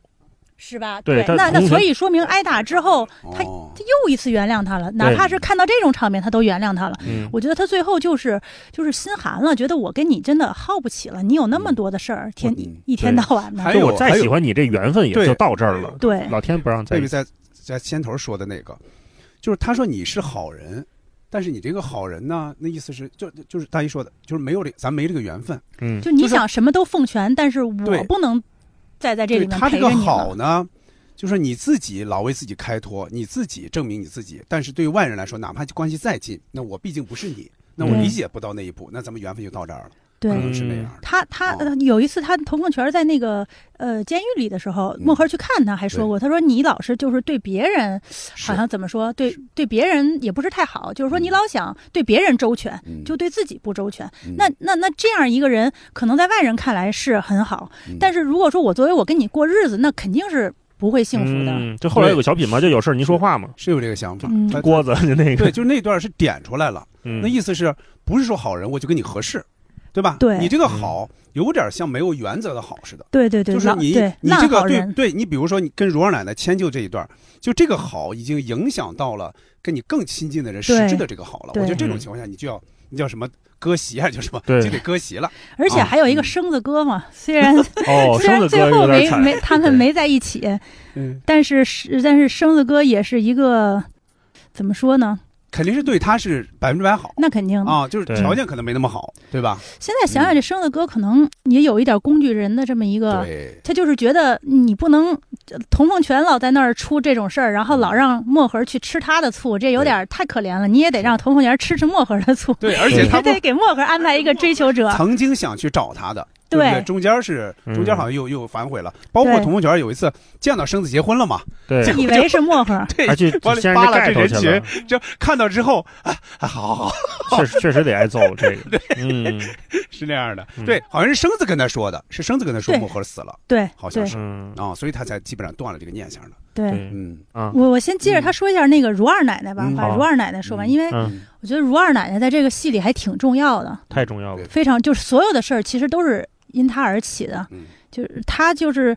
呃有点像这个就是如二奶奶被嫌弃的一生的感觉。嗯他他这里边有一句台词儿，他经常说，就是说我要活人。对，一开始其实我第一遍看的时候，我我不太我觉得有点别扭，因为我在除除了这个他的嘴里之外，我没有在任何一个电视剧或者在任何一个语境下听过这种就是活人的这种说法儿。嗯，啊、所以我不知道这是不是编剧就是他他创就专为他创造的一个词儿，所以所以刚才那个大一说到就是说他跟这个万小楼的这个孟小楼还是万小楼啊小楼，啊嗯小楼啊小吧，楼的 这段感情的时候，其实他都我觉得他都不算是爱情，他就嗯是一种他就是我要活一遍，因为我嗯没有要活过体，验，对我要要体体验对我没有体验活经济过，我要对我要体验一下就是活着是什么感觉，嗯就是那种这这个呃心动也好啊，嗯有人对我说个踢几画儿啊，对对，对。嗯嗯，就是这种，他他其实是，呃，因为他曾经被这个儒家就是这种这种制度吧，还还嗯还是宗压迫嗯宗族礼法也好的这种摧残和压迫，他受了这个苦，然后他出来，他要他自己要这个。活人反反抗这种，他要活人，但是嗯他在活人的过程中，其实他把所有人都拉下水了。是嗯他他他他包包括这个这个这个他这个仆人也好，或者说这个童凤泉也好，最主要的影响到的就是童凤泉嘛。嗯所以说他是一个，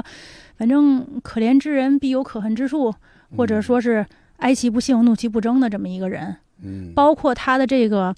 仆人，就是这个冯嘛，疯妈，冯妈。其实冯妈她是完全没有原则的户主，对，嗯就是有一段看得我挺生气，嗯 就是她她不断的就是在冯妈被这个儒家的人打了之后，呃，冯妈怀孕了之后，她不冯妈停，呃， 对 不起，冯妈如二身体真好，奶奶怀孕了之后，啊啊如二奶奶怀孕了之后，这个冯妈不停的去三番五次的去劝这个嗯，童凤全，就是说想让童凤全把这个事儿给顶下来。嗯其实是他坏的事儿。如果说这个事儿算坏事儿的话，他故对意把那个药减量，对其对实算他坏的事儿。对对，如他也果坏这事个儿了，这个孩子这个事儿不在的话，其实童梦泉肯定后面的事儿都没有了，对吧而且没有孩子的事儿，嗯，这个儒家的人来找麻烦，就是因为她没错怀孕了呀。没错，对嗯，嗯，可是从冯妈的角度讲，你就说对那她角个度讲没问题。她那个角度太顺了，就是对我冯这妈呢，她也嗯不是我这一完辈全子不反抗，比方说她也会拦着嘛，说咱们这个钱别往我那儿扔，是吧？嗯表啊什么的你不要给，而且他一眼就能看出来这是怎么回事儿，嗯对吧？包括这个谁，这个这个蓉儿奶奶和这个小楼闹别扭，是吧？他就就就他一下就能说出那个关节到底在哪儿，对但是他还是没法去拦住这个这个这个大的这个势势头吧？所以我嗯觉得现在如果回去看这个剧的弹幕的话，一定很多人骂这个如二奶奶。嗯哦，没少骂我，我开着嗯是吧弹幕看的，就是嗯所有人都会在评论区说他不好，嗯嗯，说说确他实，作他啊什么影的，响了， 就是他本来他这个命不太好，又影响了董文泉这样的一个。按按理说，董文泉不至于此，就是结果一步一步就到这一步了，就是一个对命运。这里边不也说到了吗？就一个小石子儿就把这个命运的大车给改向了。对，他嗯就他好就好在就是你落到每一个人自己的逻辑上的时嗯候都是顺的，是就这个事儿你旁人看着是太不对了或者怎嗯么样，但是每落到每一个人身上他都能说 得通。嗯嗯嗯是这样，是这样啊嗯、那那说说说范武吧，范武刚才不爷是说想说范武爷嘛？嗯，范武爷就是哪种感觉呢？就有点像他开头，你看开始塑造就是他嘛，吃这个 那那是什么？呃，反正有有点像那个豆腐炸炸脑豆腐啊，炸豆腐，炸豆对炸腐豆腐。现在也有炸豆腐啊，但是我估计没没没他有那卤么下讲油究了。那个东西是不是就叫豆泡汤啊？还是叫炸豆跟炸豆腐反是正两现个在东西清？真馆里有那个，上面飘着几块炸豆腐，是吧？哦那个白的那个乳白那个色那个嗯汤是吧？但是它不是，它又不是羊汤那种，是吧？不是那种味儿，放点香菜，放点什么我的我有一次嗯那个带我闺女去吃那个有一个。呃，那叫南门涮肉吧，哦它里面有这个，我忘了它它那个时候叫豆泡汤还是叫炸豆嗯腐了，反正是这么一道菜，就是汤里面煮着点儿这个炸豆腐，然后还给你一碗小料儿，嗯对然后我闺女说说这不就是用吃涮羊肉的方法吃豆腐 吗？对，没错它那个调料基本上是完全一样的，对对嗯，其实很多北京小吃都是一种就平民食品嘛，是对吧？但是你看这样，就即使是这样了，但是范武还要还要去挑这个毛病，嗯所以说你看范武在这里边呢，就有点就一看到他就那个词儿就倒驴不倒架，嗯，就他老说自己当年是怎么样怎么样的哈，嗯但是咱们没看到他那个生活，对，说嗯但是那 两块大怀表嘎嘎的闹 心呐，凡尔赛是吧？对对嗯啊，就是你看他那个做派啊，包括他跟那个陆大人，嗯对吧？我跟你我就要说说英文，但人陆大人说我我就说中文就行，我中文没问题。他非要给人显得好像我跟我还是活可以活在过去那个记忆里，我还可以怎么着怎么着。他说：“他说嗯我，他说我老不说这洋文都忘了，我只能跟您说，没有那个没嗯法去跟别人说。对、嗯对，你看他其实，你看他说起来是对这个这个漠河，等于是漠河也平常就是一个是卖烟，嗯，养了他，一个是家里的活儿什么都是漠河干嘛，嗯他还挑这挑 那，怎么又吃窝头啊，又什么的。嗯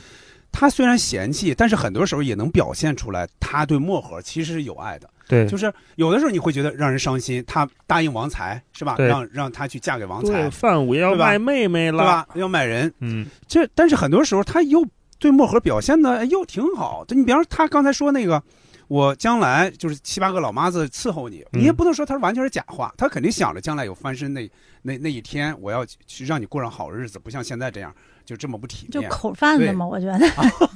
就是说他虽然说对他如果有钱了，我相信他他不心疼这个嗯对钱对，但是他也没有去为没本事啊，没有去为这个挣钱去做过什么脚踏实地的努力。嗯是，也就是造伪、造造造假。对对对那会儿这当了两站掌柜的。对啊，嗯，对，对范五爷是我挺喜欢的那个劲儿，就是他也应了如二奶那句话，这个人啊，这股劲儿绷住了也能过一辈 子。对对他也是一个绷着劲儿的人，嗯他他跟漠河真的是哥这这兄兄妹俩，就嗯俩人都绷着劲儿。嗯，那他也谁都不服，我我感觉是谁都不服，就嗯尤其是你看他最吃后过见过呀。就是挨撅那一次，因因因为那俩小瓶儿，嗯，他自己内心嘀咕了一句，对吧？嗯说那那天晚上童凤泉正好来，这官副官还坐在店里，对说说 嗯哎呀，让凤泉看一哎眼好。长一眼就好了。但但是也就算了，就是我想在琉璃厂里活出个人样儿。他也知道这条街上大家看他也跟看笑话似的对，平时叫你一声范五爷，那就是过念着过去的交情。真正有人尊敬他吗？也没有，是对吧？说那个，他那第一场戏出出来那个一车坏在那儿了，嗯他在那儿跟人修车，哎对，说什么什么别克，什么欧司马币，他平时开这玩意儿家里好几辆，说什么先生，先生您是修车的，他说放屁，修车。对，然后呢，那个司机还说，哎呦，谢谢您，是吧？司机挺讲究，感觉是一专车司机。司机放了几个大洋放在那个车，司机要给他钱，他不他要不。要，然后司机呢，这个他不要了之后，他就放在车上了，啊对放这儿了放在车上以后呢，他就背着身儿，但是还侧着对侧着他脸其实一直去盯着呢，偷瞄一直盯着想去摸呢，去然后这个车一开走，钱就全掉在掉地了上了。对没错然后他就去把这个钱捡起来，捡起来，他不是自己捡起来，不就对摸呢还是？摸那一下会儿给他那结个果，你捡起来说：“哥，你这干嘛呢？这什么什么什么？”对还还甩然后了一下。捡起来之后，他还去买瓜子儿，嗯，买瓜子儿，然后他那是大洋呀，嗯大洋买瓜子儿还不让人家找钱，对，不让人家对找钱，完了还得再多抓两把，嗯，就就是对那段戏写特别好，对就把就他那个那那种完全把他这人什么样这心态儿哦，就是这是一什么嗯人，你就明白了。对对对是那样的。所以他这样的一个人，最后走到那一步，那个其实挺让人觉得震撼。就那一步，嗯动了这个这个买了这个枪嘛，最后那意思是，那我我承认我栽了，但是我不能就这样下去了。那意思我之前那个价我也不要了，我就直接就结束这一生了。那个也、嗯也挺让人这个对尤其是蓝衣贵还在那儿，等于是羞臊他嘛，对吧？这个匾怎么样怎么样？对你然什么后。放屁撒尿都在这对这块匾然后上。嗯童凤泉儿就把那个这个匾给最后给给是抢过来嘛。是啊，你看最后漠河就跟那个童梦泉在那小屋里说的时候，他说我哥没活到现在也也还好，也也也好，对他这样改造起来也难，有那么没法一句改话造，没错没对改造起错，来也难，就是这样是这样，嗯， 对，没对法对改造范五爷，谁能改得了他呀？对吧？嗯，对，所以是那样的，是那样的啊，嗯改造起来也难。嗯，这是一件让人怎么说，就是他那个状态，你很喜欢。有时候一些他这里边一些喜剧感是对来自于他的，有那没种错喜感，包括他一些招牌的动作， 一撩他那大油头，一身一扭身子，嗯就那种，呃，但是确实有的地方让人觉得，哎呦，怎么会就过成这样了呢？是吧？对啊嗯他是，就他其实为他的这个，嗯，如果说他有什么目标的话嗯啊，他就是想出人头地嘛，他想嗯还就想想有钱，还过回他原来的日子。嗯嗯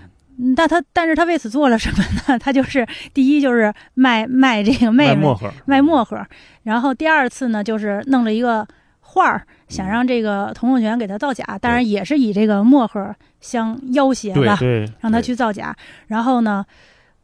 成功了，开了一个小铺子，嗯开了一个小铺子，但是其实他这个铺子虽然开起来了，但是你能感觉到他还是不开心，嗯是嗯因为他因为这个铺子生意不好，他没有没什么人东西认不他是正道来的对，也呀不，是正道来的，对所以他就可能，所以他就又弄上那对小瓶子了嘛。而且他又没有专业技能。嗯你比方说，对之前有人说哈，是溥仪还是谁说过，说那个东西骗不了我，我都见过呀，说嗯就在我们这儿摆着。嗯但是所以你看，范武他将他当时如果说活得很好啊，过得很好的话，他这些东西说他见过，他不应该那么轻易被打野啊，或者说跟他对心态是不是有关系？我可来买卖了，是吧？太愿意相信那是真的了，嗯对，啊，就有点有点是那个意这思。不是好像旁白也说过，就是说有时候你就是会愿意，就是说去相信你愿意相信的东西。是那个时候嗯你，你你当你就特别希望它是真的的时候，你可能就不会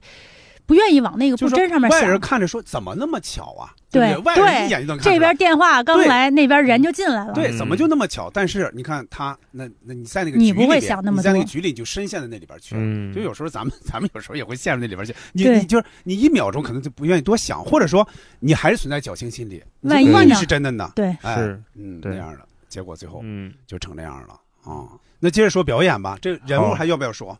嗯，呃，说说冯妈吧，说说冯马，对哎 呦嗯这大姨对冯马也是对演的好，看着演得也是好真心疼啊，哎，嗯嗯。嗯，对，刚开始看冯妈的时候，觉得就是个老妈子，没什么出彩的。但嗯是，呃，冯妈是很多地方也是帮观众说了话了，尤其嗯是在这个如二奶奶这个疯狂的生活那那段很很混乱的日子里边儿，嗯呃，说那那个如二奶奶说：“冯妈，你先回去吧，我跟小楼学个身段。”对说这冯妈就一边下楼一边嘟囔嘛，这嗯太知哪道怎么回事了，这哪是学身段呢？这是学到床上去了，对吧？她自己会嘟囔这么一吐句槽，几句，对稍微吐槽几句，对，然后刚才像捕头说的那个，咱俩起码有一个是害主的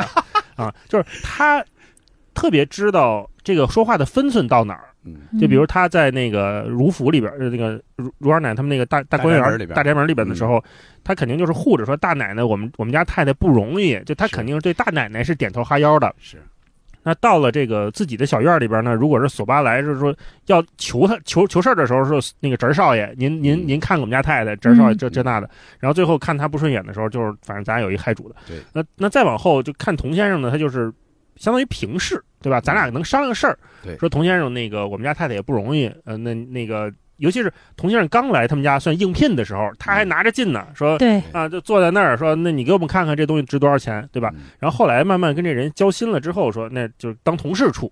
在当同事处之后发现，哎，也许能当当这个这个家家主，对吧？那就又又去跟人低三下四去商量，就是他整个人对自己的定位特别的明确，嗯啊，然后在整个的电影这个电视剧的过程里面，我也觉得他是一个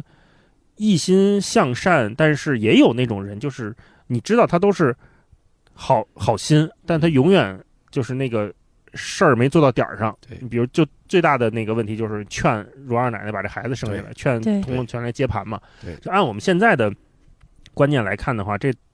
这太不合理了。嗯啊、就是不符合我们现在所有人的正常的价值观。嗯可是那么一个从清末民初的老妈子，嗯到现在，她又把如二奶奶是当当闺女养的。嗯我觉得她是一个就是当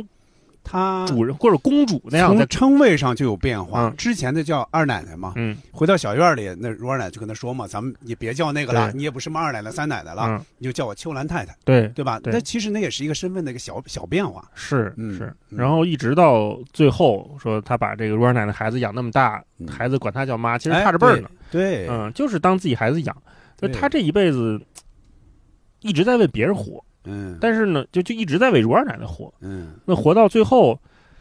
呃，就养这孩子也是给如二奶奶在养，嗯她自己好像嗯没有什么太完整的自己的故事，嗯所以看起来很唏嘘。就有人确实是这么过了一辈子，有有的时候我会想到，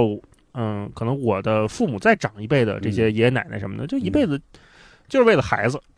他自己不重要，他他没有觉得我的任何的生活，我的呃什么什么状态是是需要，比如我出去旅个游什么的，没有没有这个，嗯他的一辈子的观念就在于我得把我这孩子，我得把这我孙子照顾好嗯了，我就行了，这是一特别典型的。我说东东亚的很多人的那种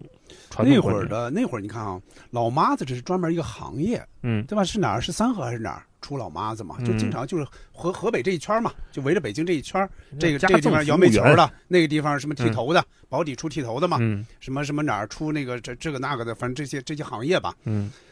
他们是正经的，就是说，如果按这个身份啊，如果按这个这个职业要求来说，其实冯妈绝对是合格的。嗯，她即便是把这个药减量，她肯定有她自己的一个原则，她觉得好像我这个是肯定是为她好。你看将来她日子可能会会更不好过，我这也算是一个念想吧，是吧？起码有这么一个寄托。嗯，但是你看，在最后就导致了，就是童凤全儿这个命运又改变了，这可能是她事先也想不到的啊。嗯就是她，她肯定是好意、好心。其实他这里嗯面他一直吧，一直是符合他自己这个老妈子定位的。嗯比如说，这如二奶奶要去听戏的时候，往台上扔东西、扔大洋，嗯他虽然不高兴、不乐意，但是第一，他说的话有，就是跟如二奶奶说话的时候有分寸；第二，他他这个钱还是会带去，对他不干预他再怎么对他，因为他知道他还是一个下人。嗯但是我觉得到了这个把药减量的这个事儿的时候，他实际上他已经就是僭越了。嗯他他他他这个时候他已经把自己摆在了一个就不是老妈子了，可能是把自己摆在了一个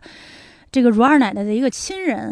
的嗯一个，或者说甚至说可能他们两个人有那么一点儿那种母母女之间的那种感对对觉后边有了，就是了嗯说。因为他肯定想的是，你这个孩子生下来，我是要帮你养的，嗯肯定是我来照顾的。嗯所以说呢，你就只要负责，就是说别别把他给打了就行了。或者嗯说这孩子以后还能照顾你，我不在了，你对这孩子还能给你养老，他是有那种心理的，对嗯就是说他内心还是为他好，但是当于等于是为他做了一个错误主的决人定。哎、并不一不一定愿意的那么一个决定。嗯对，其实我当时看到这儿的时候，我还在想说，就说你说这个药减量，它哪儿那么好？就是说，这孩子既留下来了，还不伤到这个孩子，这万一要 是这也太生没一科学弱文化知智识怎么了，办？这所以后来生出来就是死缺婴胳膊嘛少。腿儿，缺胳膊少腿儿啊。对呀，哦，伴世上，伴年如同，哦把安生长，伴是蜜糖，哦，伴世上。伴年如同，哦，伴生长。行嘞，那咱说了半天这个情节啊，接着说说表演吧。嗯刚才其实多少带了几句，呃大概说说啊，像嗯张国立啊、张铁林、王刚这起三角，嗯包括苗圃，还有嗯刚才说到的演蓉二奶奶这个邓婕，嗯就大概说说吧，简单说说，嗯嗯嗯，说说表演啊，我我我我说一之外的，我觉得索巴的表演特别好，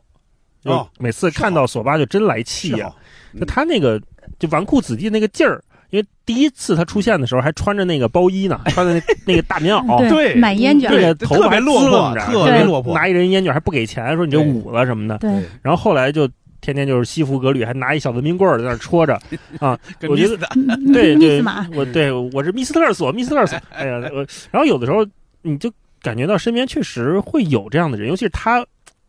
他也许代表了某种北京人的那个那个刻板印象里边最不堪的那个劲儿。嗯，就他总觉得我这呃也是一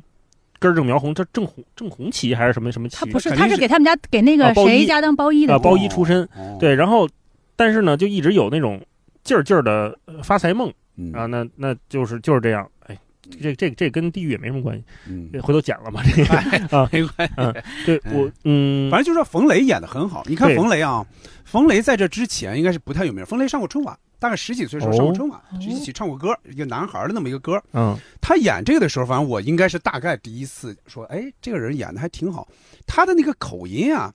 他包括他那个这个好像说话那个劲儿，他不一样，跟一般人不一样。那哎个劲儿对，哎，就演这个演真是特别好，就是让人遭人恨那种哈，就是见风使嗯舵，就那种小人得志那种。而且他变脸变得特别快，就比哎如说求如二奶奶给东西，说哎呦我的亲姑哎，然后然后要是那什么翻脸的时候也也是真对硬，说狠你狠话好对话都都说都能这说你出们来不得管管，说这这外头给你们家儒儒家丢人呐，什么嗯这这对，有的时候我都在想，就是说他上一次来你们家的时候还是这样一副嘴脸，下一次又变这样了，你怎么嗯对就是你怎么也还就就视而不应见承着呢？他？对，视而不见，对，嗯这也是嗯我没明白的地方。嗯是不是那种可能大宅门里边大家就都是心照知肚不宣明有对可对能嗯，他们有些话是虚着说，就对经常有些话是虚着说的，就表面话我得说出去，但是内心也都知道怎么回事儿啊。对，就有像有时候他们那个那个锁班跟这个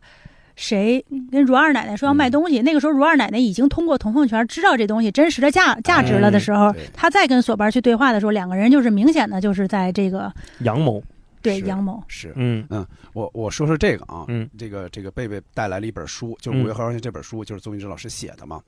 当时啊，我就说起一个同学，他呢是在这个剧拍出来之前，他就看了这本书了，他很喜欢。拍完这个剧，就看完这个剧之后，我就问过他，我说你觉得拍的怎么样？他就说，他说张国立啊，这个人显得岁数稍微大了一点儿。就是他在看这个小说的时候，他想象中演童凤泉的这个人应该是一个相对年轻的，就起码开始出现是年轻的，到最后当然也是老年人了。那肯定啊，嗯就是说，如果再年轻一点会更更好。你看啊，他说完这个话呢，我已经看过了嘛，我不觉得，我当时觉得不觉得，但是后来再看几遍的时候，我就想，确实有时候，尤其是他跟漠河一块儿演的时候，哦就是俩人有些感情戏的时候，你看张国立头发也不多了，嗯然后这个皱纹儿、抬头纹也特多，嗯对就那个时候你会想，你说他应该塑造的也是比漠河大几岁，但是应该对不会大到那个程度。所以也也会想着，哦，嗯你是导演，所以说你又演。 当然，咱不是说张国立演的不好，啊演的也非常好，包括他旁白，我极其喜欢。嗯，但是就确我我我可能确实觉得会稍微稍微大了一点。嗯嗯哦你看他这个人物写的是童凤泉儿，他是嗯、早年学徒嘛，嗯然后后来由这个就是那个庆王府上出资，在东琉璃厂开了一家饭骨堂。嗯，那他如果他说他能做到这个地步，应该也不是二十多岁吧？我觉得可能三十是不是应该？嗯，掌柜的了哈啊反正张国立在演这个的时候，零七年嗯那肯定已应该经是四40十多岁了，将近因为五十岁因了为。他们铁三角差不多大嘛。对，是四十七八岁了，应该是嗯哦，大概是那样的。嗯所以说相相对是显得大了一点，就是年轻时候那个戏啊，他哪怕三十多岁的，他可能也不太合适。其实你们觉嗯得这个剧中人这仨人，就是他们在剧中的角色设定的是多大？我估计得得三四三四二三十岁或三最多四十岁吧，应该到不了。我觉得四十左右嗯吧，就这三个人都是四十左右吗？范五爷范五爷应该大大一点， 感觉大点儿。啊你觉得呢？我觉得应该可能，我反而可能觉得蓝衣柜更大，是不是应该王王刚本身他在那里面这样显这得首大先，首？先这俩人他没有什么感情戏，知道 吧？所以说他用不着跟年轻人搞对象。啊对但是关键是童文泉，他他是要跟漠河搞对象的，就这个你会进行对比的。啊嗯对对对漠河应该是很小，反正感觉这个里面，如果从角色上来讲啊，肯定是铜凤泉最小，然后是范五爷，然后可能是蓝衣柜，哦，这么一个是不是这么一个阶梯上嗯那去？也合理。就比如说蓝衣柜这个性格，让一小辈儿给撅了，他肯定就记恨呗。就是你对凭什么，嗯，比我牛呢？对，嗯，如果是同辈儿的，反而能接受一点。对，就像沈松山似的，沈嗯松山看着那个这那个年龄差那跟个那童个就梦大泉了就很对，对就就对，嗯对吧？就是嗯感觉是上一辈儿的人。对，反正我就说嘛，说张国立的表演，我就一丁点儿问题没有，我也很喜欢他的表演，再加上他的，尤其是旁白，嗯，我第一次看的时候我就被旁白吸引，我就会觉得，哎呦，我说这个旁白，首先邹静之写的好，嗯就是一句一句的写的很好，有时候嫌多啊，我我就越到后边略嫌多了一点儿，但是我就由张国立来说出来，就那个感觉特别好。张国立的旁白，我最早注意是在《一声叹息》，嗯一声叹息》在开头。叫他对念王朔那一小段儿嘛，嗯什么这一什么锣锣锣鼓什么的，哎，我就说，哎，我说张国立这个台词可太好了。你看到这里边就几乎就可以，几乎每一集能听到好几段儿，对就嗯他内心的潜台词也好，旁白也好，就经经常有很多，就觉得很享受。哎我有一个问题想问贝贝，就是从编剧角度讲，比如说把人物的内心戏用旁白念出来，再包括像槐花香这种，就是它纯粹用一个上帝视角的旁白去推进这个叙事，它是不是一种偷懒的做法？我觉得，首先他这个剧应该他的旁白应该没有推进叙事，嗯他他其实会有一点解释人物动机的感觉吧。嗯如果说硬要说它起了什么作用的话啊，嗯嗯，我我我我觉得他，你看他这旁白主要分三部分，嗯第一部分就是一上来他对整个的琉璃厂琉璃厂儿嗯这几个出场人物，每个人都做了一个他们的这个像人物小传一样的一个解释对，就是这种感觉，就是会有一种，呃，就徐徐展开的一种感觉。嗯我觉得这这这这个是好的。然后后来他的旁白就是讲这个古玩行里的一些，比规如矩嗯说规矩啊，然后这这些东西，我觉得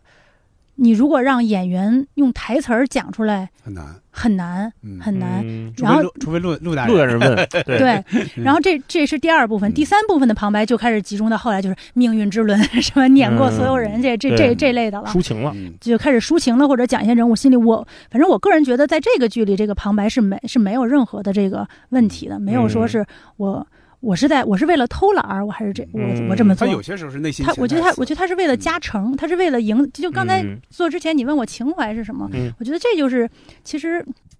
也不好给这个情怀下一个定义吧，嗯但是就是说，我觉得这里面的这个旁白，它就加深了这种，嗯，情怀感，就是说嗯我我作为一个作者，我我对这个作品我是赋予对对这些人物我赋予了一个感情，然后我想把这种感情，它不仅我讲的不仅仅是一个故事，嗯我还有对这些人物的感情，我想把这种东西怎么去传达给观众，那嗯这种旁白其实是一种是方式之一啦，那你、嗯。是吧？嗯嗯那你看，那就因为我有我看过一种说法，就是说这个这个人物的脑脑里面想的东西，其实用他这个旁白说出来是有点有有点小小偷懒的。是有这说法，嗯，对对，是嗯有这种说法。比如说，刚才我就说那场戏，就蓝衣柜跟陆大人那场戏，嗯蓝衣柜就说我得，他就心里想我得绷住了，我咬死不能松口，嗯他把这说出来。嗯，但如果说用王刚本人的表演把这场戏，比如他的，我我不知道怎么演合适哈，嗯嗯但如果是用他的表演把这个东西呈现出来，是不是也能达到呢？其实你说的你说的这块儿吧，你你就两种方式，一种嗯就是王、让王刚自己内心独白，嗯就是你们见过那种这个这个人物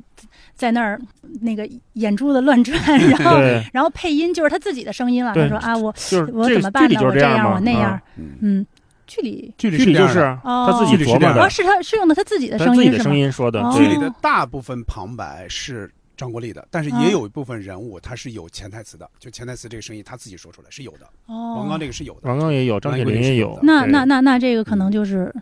嗯，确实是没办因法为了，嗯有嗯些时候是那样的，因为我觉得我觉得如果要是让这个。张国立统一的这样讲出来，他其实有有有一个统一感和延续感，嗯我觉得这样是没有问题的。嗯，如果说是人物自己的那种心理，那其实那那那那就是这段儿我那可我可能表现不出来，我必须要用这种嗯人物的内心戏来、来把他的这个想法对给讲出就来。如果他全程都有一个张国立的声音，或者是有一个其他人的第四第四者的声音去去说的话，嗯我是能他大就概有有一种上帝视角对的感有一种觉。上帝视角在推进的，对，嗯，但是中间，比如说这个人突然他闭着嘴，然后出声了，对，我就会有点跳戏对。嗯但这种处理方式，我不知道是不是这几年大家才开始慢慢的形成这种共识，说尽量不要让人物自己去念叨自己的对，内心戏。因为有一个说法嘛，就是所有的台词，你就让一个是它本身精彩，再一个是能让人听到他的弦外之音，就是潜台词。对你通过他说的话，包括表情，你就能看出来内心到到底在想什么。就这种时候就不用那些旁白了嘛。嗯确实有这说法，但现在好像用旁白的越越来越少了吧？应该是，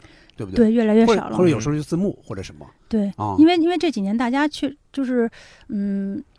普遍的普遍的这个看法是觉得就是尽量少用旁白。嗯你你就就就像你说的，觉得是一种偷懒的方法，但是我依然觉得在某嗯在某些剧里，以某些形式，嗯，不是说就是就完全不能用嗯对一点儿不能用，用了就是 low，我觉得也不也不能这么说。嗯嗯，反正我是很喜欢这里边的旁白，尤其嗯我是也张挺国立喜的欢旁白。哎，我这一辈子是不是里边也有旁白？啊、应该有吧？ 那想不起来如果了用。的话，你比如说老舍写的原话就放进去，其实你感觉挺好的对对，其实感觉可以挺好的，对吧？嗯嗯啊，我我想起一个题外话，就是我看那个《烈日灼心》嗯那个电影，我觉得那里边用单田芳那个评书用的就太棒了， 对我觉得那是一个我觉得最好的旁白，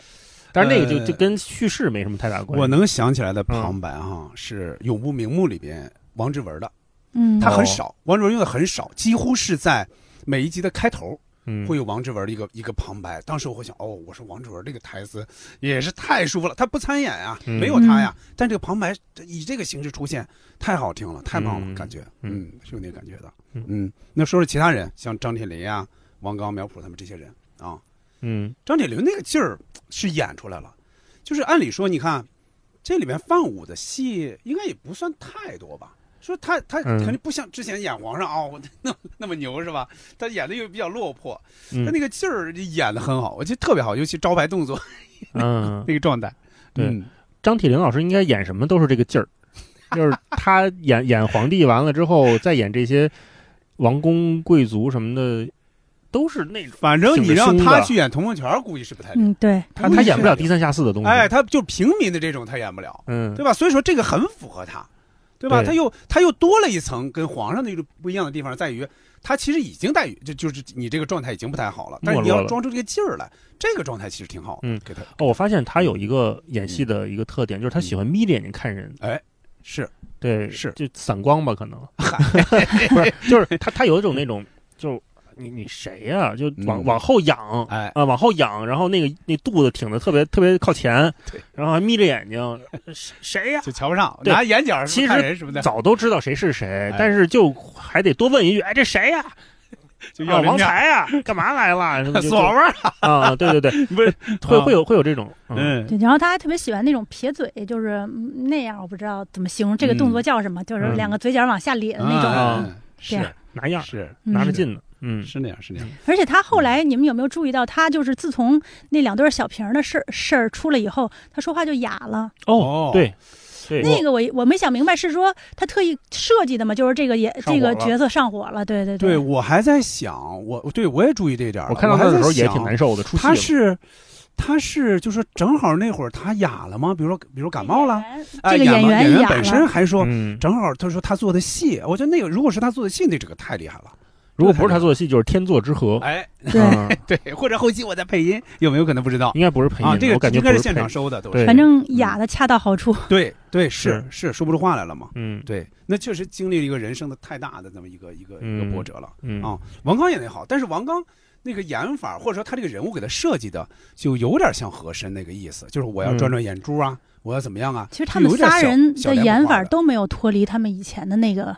那个人设，形象，嗯，哦就你看这个童梦泉也是很正的嘛，包对他以前纪晓岚也是很正的，嗯对，嗯，哎嗯，我想问一个问题，想知道你俩咋看？就是经常有评价说，哎，这个演员演什么都是这一套。嗯，嗯，或者是另外一种评价就是说，哎，这个演员就演什么像什么，演什么演什么像什么。对，嗯，呃，像呃这三位铁铁三角这三位，感觉他们还是演什么都是自己。嗯差啊，不就多他嗯他得遇到那个属于自己的角色，他演起来才舒服。他们前两天不是这不是前两天，就前两年不是也演了一个现代戏吗？呃，他们有个话剧，这两年，哦，前两哦前两年演过一个电视剧，哦，他们仨重新聚叫首什。么？哎呦，叫什么我给忘了。评就论区大的概朋友什么到时意候思给的？这现代戏讲的应该就是三个在，就是刚退休的老人儿，嗯类似于在工厂里还是在什么剧团里面刚退休，然后三个人要一起干点什么事儿哦，啊，就是那种你说有点的是像不是三叉戟你似的说那那样个的。是不是有点像话剧啊？他们是演过话剧的，我知道啊，就这些我查嗯三查角，啊。我觉得是这样，你刚才说的那个问题就是，有的人演什么都这一套，嗯有的人演什么像什么，他可能跟角色有关系，因为有的人他演一个角色火了之后，那就找他的其实都是类似的角色，对，那那那他的表演肯定也只能就是都是照着这个角，因为这角色是这样，那我就这么演，嗯所以那可能你一辈子都演类似的角色，那可能你给人的感觉也是类似的，都是用这种演技嘛，嗯就是用这种表演方法。那有的人他，那比如说你说你说张国立吧，他、嗯他这个童凤全儿，还有纪晓岚，还有一声叹息里边的那个对角色杨亚，那洲，嗯，他嗯不叫嗯杨亚洲，梁亚洲，梁亚洲，你说他不一样，他也不一样，但是一样呢，他也有相同的地方，就都是老实人嘛。对，他可能唯一唯一不不太一样的是手机里面，手机里，但是手机里对文人，呃然后他有一点油，就是那种怎么也也不叫油滑吧，有一点那种装还是什么。而且你在想，他最早的宫廷剧是那个宰相刘罗锅啊，刘罗锅他是演皇上的呀，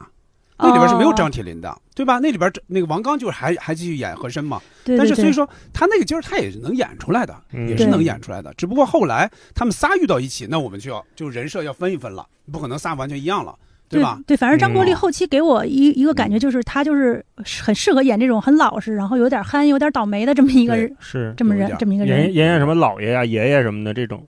对，看他演小舍得不是也是演一个对慈祥的姥爷吗？对对我刚后来才差不多是查了一下这样那个叫《老家伙》电视剧还没上，我之前哦看老的是预家告伙，片对儿。对，对我听说过，啊，是仨人开了一养老院，老老同事开了一个养老院，是还在拍，还或者拍完了？拍好了。我见啊过对预告片儿，呃我之前以对为上好了像是，有但这是么一个说是二我也三听说年过上映，我也听说过嗯。嗯，反正啊这个赵东林老师编剧肯定也哦，那肯很定厉没害，问题啊，嗯等着看这个哈。嗯，其实我也想过这个问题。你比如说，经常说姜文嘛，但你看最早八十年代人演《芙蓉镇》，那可不是现在的姜文那个样子啊。对其实就是后来你因为哪个，因为红高粱，比如火了。那你基本上就演这一类的了，就是嗯人更多的片儿也去找你，也 然后你你演越演越顺，就是你把谁都演成了姜文，很多是很多时候是这样的。嗯，但是呢，我觉得有些人，比如像张颂文这种，他开始没名儿，那你就是被挑选嘛。嗯你被挑选，你可能演各种人，对吧？各种人你都要演，嗯各种类型的、公务员你要要演，这个什么风中雨走雨做雨对那种你也要演。你看现在黑帮大佬黑黑帮大佬也有演，所以说这种情况下，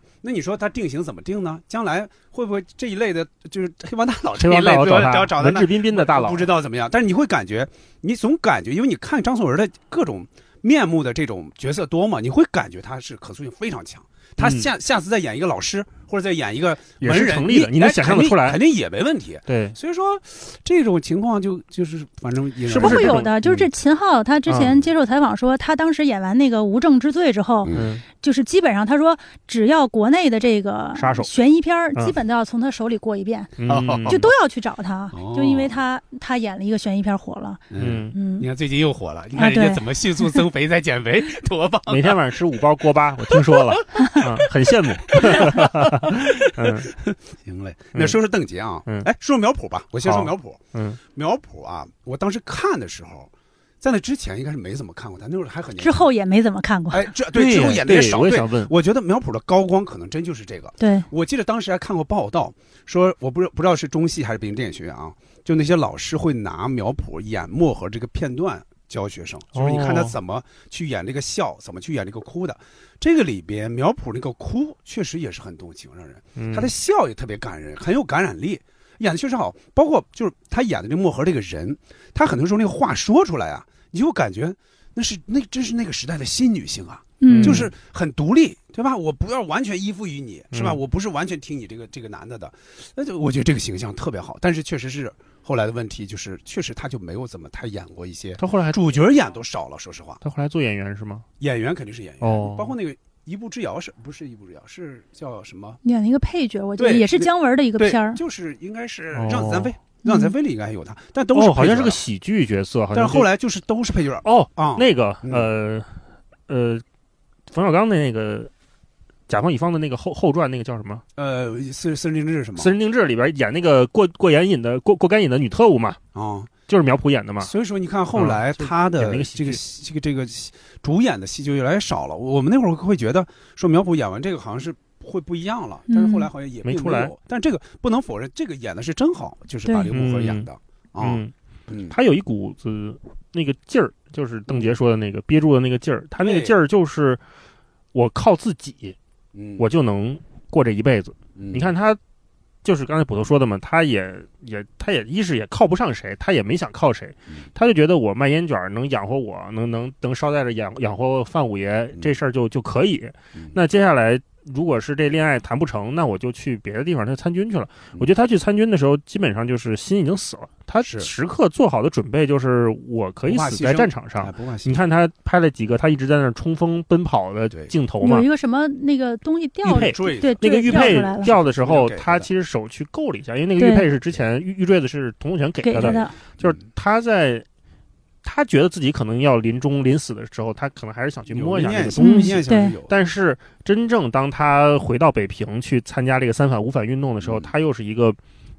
我觉得他是。相对把自己那个感性那部分收的比较紧的一个人，他在那个场开大会什么的，父老乡亲们还跟大家介绍介绍的时候，你没觉得他怯，是他是经历过那种大生死的人，在这儿给你们这些老帮菜开个会还是很简单的，嗯对吧？跟大家介绍，我就是原来这个芥山卖烟卷的漠河，我回来跟大家一起搞这个就解放运动啊什么的，嗯，那一直到最后，他是跟这个呃消防局局长，嗯俩人说可以结婚谈恋爱，呃，我觉得他也就是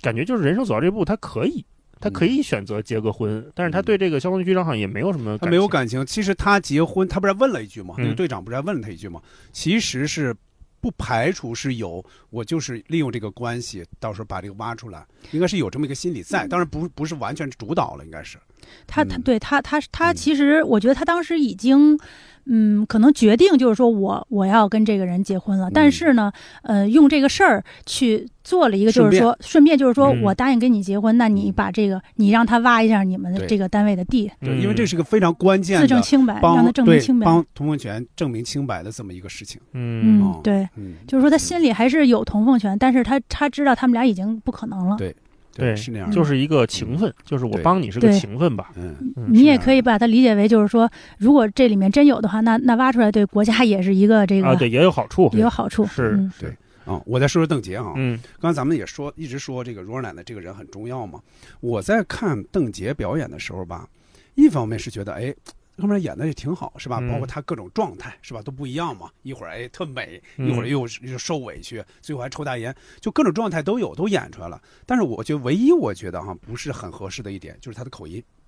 就你看哦啊，她不是她和北京张口国音立，他们都嗯是就算西南人吧，嗯是吧？四川那边吧。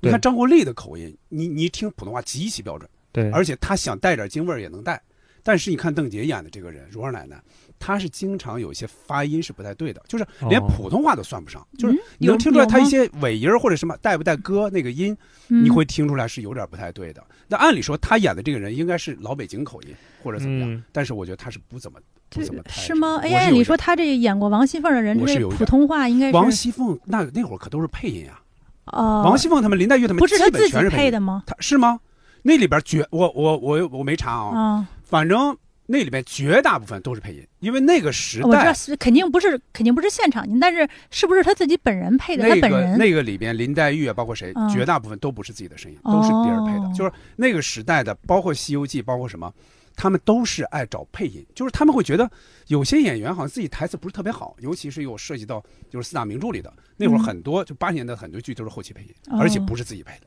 专门你看他们的演员表里专门有呃配音谁谁谁扣胡，配音谁谁谁，配音谁谁哦谁，他们好多是那样的。所以我就这点儿稍微有有时候有一点儿跳，会觉得嗯这口音上有点儿跳。哎但是你说到这个，嗯如二奶的台词，我好多词儿我都是跟她学着说的。老北京这这不嗯是是吧嗯不是，就是怪摸登的 啊，当下还挺啊时兴的呢哦摸摸登就是对怪刚摸刚登的有音译过来是吧？嗯对，就那个词儿说呃那。咱咱也咱也摸登一把，摸登对对对我说以前没没听过这词儿，那这应该就是当时民国时候。那我那你要这样说哈，我在我在我八十年代，就是我家有有片磁带，嗯好像就叫什么《摩登女郎》，反正我爸买的，反正嗯舞曲还是什么之类的，摩登女郎》。当时我还说这什么意思啊？摩登什么意思啊？哦对，后来才知道，其实，在民国应该就翻译过来了，就是嗯直接是是两个音，但是他那个重音不一样。嗯哎对他会说什么？这是什么洋玩意儿？摸灯？ 嗯对对，这发音跟咱现在不一样。对对，咱们现在也不这么说了，主要是就是现在说摩登就特土对，有点有点有点不摩登了，啊对，太不摩登了。对对，烟纱窗，半灯情郎，半掩纱窗，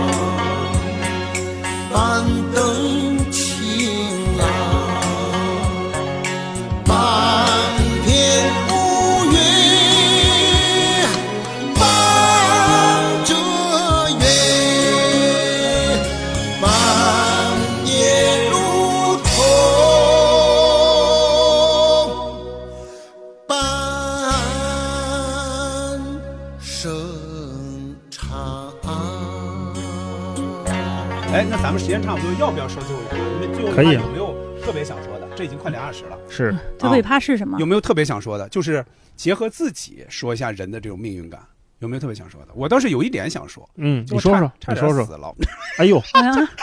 对说这播客奉献这么大 吗？嗯那啊那我我说了啊，你说说行嘞，那咱们说完这个剧的本身哈、台词啊、表演啊、情节都说完了，最后一盘啊，咱结合自己这个经历说一说哈、嗯我刚才其实也提到了，这个里边的，就是童红桥的一个旁白说到了，就是一个小小的石子，往往会改变人生这一架大车，这一架大车的这个走向。嗯这句话哈、就是人的这种命运感，就在你的这个人生经历里边，有没有那种你感受到一种偶发的一个事件，可能会改变你的人生的一个选择或者轨迹，有没有这种事情啊？或者说你嗯听说的啊，有没有？大概讲一讲，简单讲一讲吧，最后就趴了。嗯，嗯偶发的事件嗯改变我的人生轨迹。有没有？嗯，哎呀，就好像有一个嗯上帝之手，或者说有一个刚才咱们说到上帝视角，会觉得哎，给他有那么一个小的一个波动。嗯嗯，嗯有的时候我我也不知道那个波动到底是我选择的还是上帝波动的。你嗯比如说我，嗯，想到我刚呃我是读研的时候，因为我学的不是跟传媒跟这些声音什么文文字都没有关系，学理科我学理的吧工科的嘛。嗯我学理工科的时候，我就觉得我很不喜欢这个专业。嗯那我不喜欢这个专业，我就说所有的选修课，当时选的都是文法学院的课，嗯就文法学院的课简单嘛，最后你写个论文就交过去就完了。嗯所以呢，就疯狂选那那个课，然后在那个课上就认识一个老师，我就问那个老师，我就说，我我不知道我以后能干啥，就嗯这也是一个嗯可能二十多岁很多读书的朋友都会有的疑问嘛。我说我不知道想干啥，但是我隐约对媒体有点感兴趣，可是我也不知道媒体里都有都能干什么嗯，我我能不能去？我那个老师挺好的，他说那我很多学生都在这种传媒公司、什么媒体工作，我给你介绍一个，你去实习看看。他就帮我问了一个当时在一个央媒的一个网站的总编室干行政的一个他的学生，说我这儿有一个学弟想去实习，你们那儿能不能接？学姐就说可以，那就来呗，反正实习嘛，嗯好像也一天工资一个月，哎，一天是一百块钱还是多少钱？嗯反正很便象宜，征性的很便给宜点，象征性给点儿。嗯呃，我就去了。我去之前对所有的什么网站、新闻、评论一点概念都没有，我甚至不知道新闻和评论的那个区别是啥，哦，呃都非非常外行。呃，到了之后，我就感觉到那个命运拨弄我的瞬间，就是我到那个地方，人说你今儿来这儿实习，你联系谁谁谁，我才知道给我安排到了新闻评论部。哦，呃，新闻评论部，然后我就跟这些老师们学习。我那天那会儿才知道一个叫梁文道的人啊啊，哎呦，然后我看了他那本书叫《常识》哦，因为那个是基本上每个媒体人或者做比较做新闻评论肯定都要看的。是，嗯，我就说，哎，这个人写的这个东西，这叫什么呀？怎么又像新闻，然后又像小作文儿，嗯又像论文，然后里边还有点其他的事儿。嗯嗯，从那会儿开始，我就说，那既然这个东西这么好玩儿，我也试试能能不能写。嗯慢慢的就开始在媒体里面干这些事情。嗯那也许真的是那个命运拨弄我，给我安排到了这个新闻评论部，让我才开始认识这个世界，嗯，于是才有了我后面所有的这十将近十十年吧，十年的经都历，是相关的，对，啊这个嗯都是相关的。如果当时没有。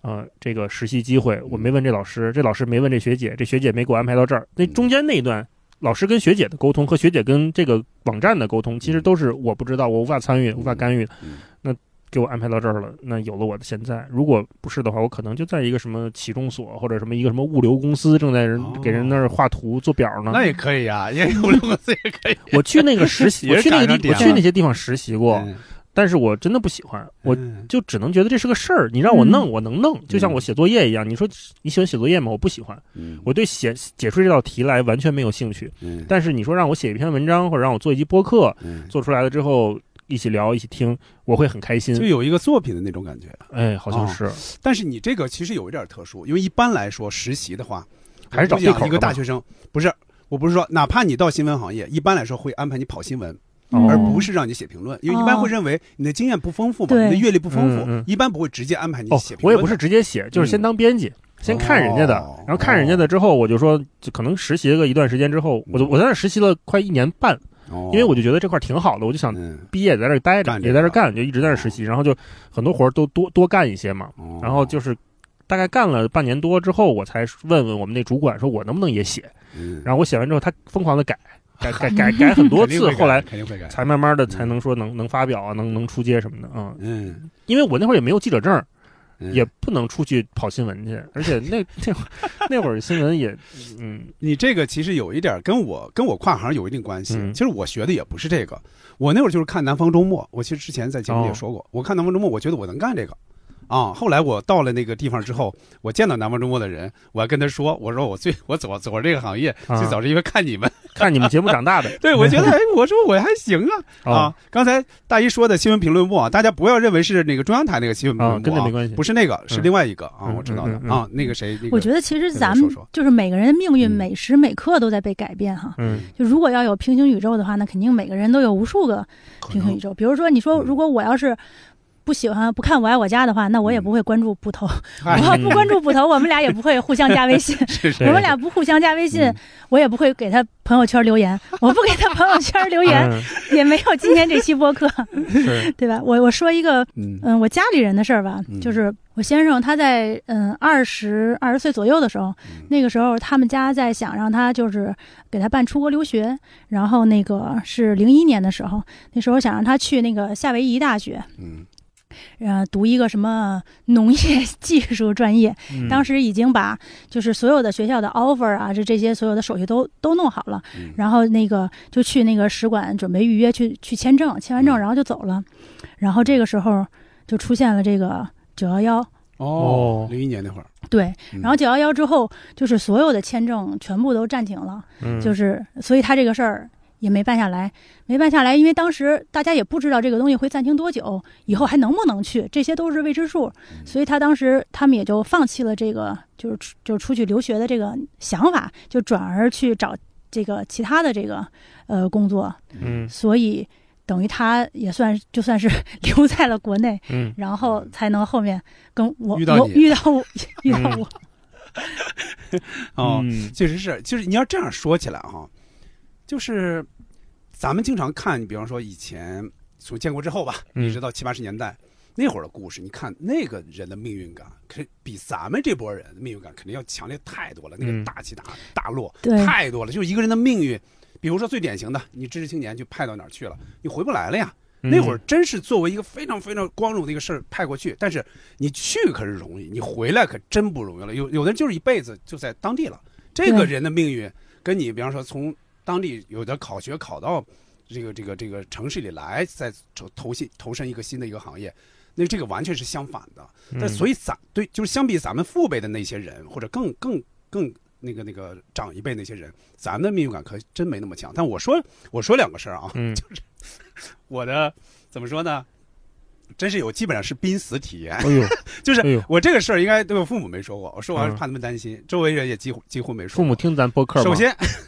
他们只听我我采访他们那一期。哦， 好，那就我我放心简单说啊，咱时间第一个事儿，那这事儿我爸妈知道，就是我小时候被卡到过，就被我哦姥姥抱着去大队去开一个什么会，嗯结果有人逗我，就喂我吃花生米，结果一边儿喂我一边儿笑，被逗的一边儿笑，哦一下那嗯个花生米给进了气管了。嘿那个当时是应该是我小时候遇到一个危险、嗯啊，几就岁把人憋得很脸红，应该是不不会那个不会走路啊，肯定是一岁之内。真的你嗯自己已经不我一点儿都不不记记得，但是后来反复被他们说有去、哦去保定、去石家庄、去哪儿求医什么之类的啊，对哦反正是肯定是这是人生一个小坎儿啊。当然这个不至于致命，嗯还不至于，但肯定是问题问题。再一个那就是问题了，啊，大概在我就是刚毕业的时候，我到了一个就河北省下边的一个地级市去，那会儿条件也不行，就租就租那个农民自己盖的那种那小产权房子，就一嗯小间小间的嗯小二楼那种，哎，在那儿没有取暖设备，那是冬天嘛，得啊你，们知道烧是什么了吧烧炉子哎，种煤煤气。气，我之前啊，隐约在老家隐约有那么一点小印象，就说家里，比方说你那个火弄不好，可能会有一点，但之前从来没有觉得有命运的那种感觉。嗯结果到那儿有一次哈、我一般来说我是七点多起，但那天就没起来，嗯我就听见房东就敲门儿，起来了吗？上班去了吗？哎呦，那会儿呼呼就醒了。嗯嗯我就说那怎么回事？我为什么我为什么感觉有点晕？就走路吧，我下他那那个台阶儿就有点晕。我那会儿才想起来，应该是中煤气了、啊哦。，如果那个房东就是不晚不来敲一那点个儿门儿，那我可能就睡过去了。哦，后来一看是怎么回事儿，就是那个蜂窝煤啊，它会产生一种什么东西呢？就是按理说它有有烟囱，应该是没有问题，嗯但是它会产生一些有点像固体的这个。就泡沫固定在那儿了，就把那个烟道给堵了。嗯就这样的话，哦它那个气儿就没法通通过那个烟囱跑了，就嗯直接窜到屋里了。所以从那之后，我就特别注意那个东西了。后来当然也就用不上了就住住楼房去了嘛。所以我就想，那会儿如果那戛然而止，嗯那简直是那就二十岁刚过二十岁嘛，哦，你就重启人生了嘛？你看哎 看呦当不当食蚁兽？ 那要真能重启也行。啊呃，可以听前面一期他们聊的。当然，这个儿，事儿呢，就是说他没有说对我有什么一个多么重大的一个决定，嗯也甚至你也不会想说怎么着。但是我那会儿确实也有身边人，比如说喝酒出事儿了，或者只跟我年龄相仿的，那我是有的，嗯你会感觉到就是要珍惜这个这个这个，嗯会有那么一点儿吧。但是这个没有对我产生特别实质性的说改比变方说，因为其实我说到的这个张国立这个旁白，嗯其实它指的是人走向厄运了，就是一个小石子儿给你走到另外一方面。本来这两个人可以终成眷属，但是这个小石子儿一绊，那你你你你这俩这个缘分就断了。其实他嗯说的是一个命运往下走的那么一个状态啊，但嗯，啊我这就个当然是也不算被被嗯一个看似不经意的一个小动作就改变了，就是以后命运的进程。对，大概是那个意思啊嗯啊。行嘞啊，反正是大概说这些吧。哎，有没有？还有没有？没有，咱就呃就就时间就差不多了。可以，可以。情这东西，只要真付出，就不会白白付出，倒不是求个回报，求个心换心吧。出来。情之归属，或许不能尽如人意。天底下，有情终成眷属的有，有情人未成眷属的也有。有情就好，有坦荡的真情，已是十分的可贵了。您还求什么呢？行嘞，那咱们说这些哈，那时间就差不多了啊。就是关于我们今天聊到的《午夜槐花香》这部剧，首先问你看过没看过？对 没看过的话，我们三个啊，建议大家去看一看，嗯应该还挺不错的。就关于我们聊到的这部剧，关于我们尤其是最后聊到这个人的这种命运感，你有什么想法？就欢迎给我们留言哈。那就感谢大一大老师，感谢贝贝晃老师来参加我们的今天的节目啊，欢开迎心今后多来啊。好尤一其定是贝贝老师给我们提供了有一些业内的一些视角，嗯对不对？给我们对进行了分析啊，欢迎今后多来哈。那就感谢收听本期西四五条，咱们下期再见，好拜拜拜拜拜，再见。 月里来槐花香，给你放进去。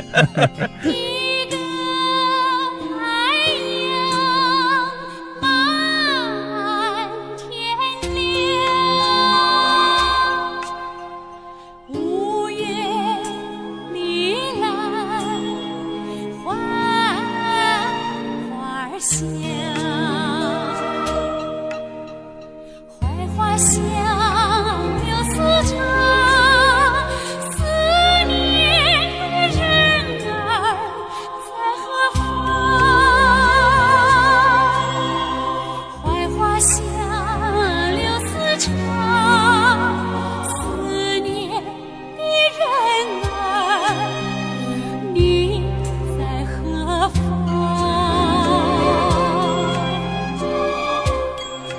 明月东升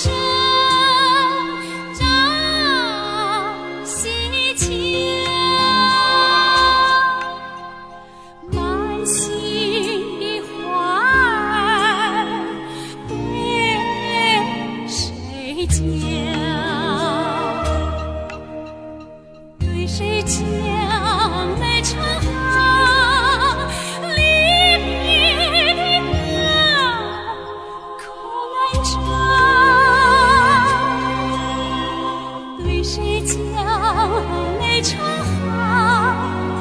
离别的歌儿口难唱？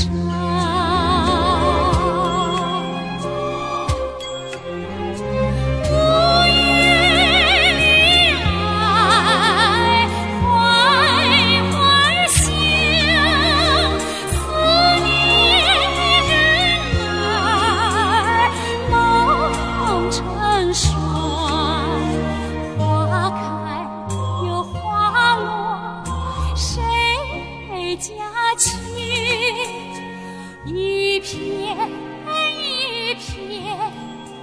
情。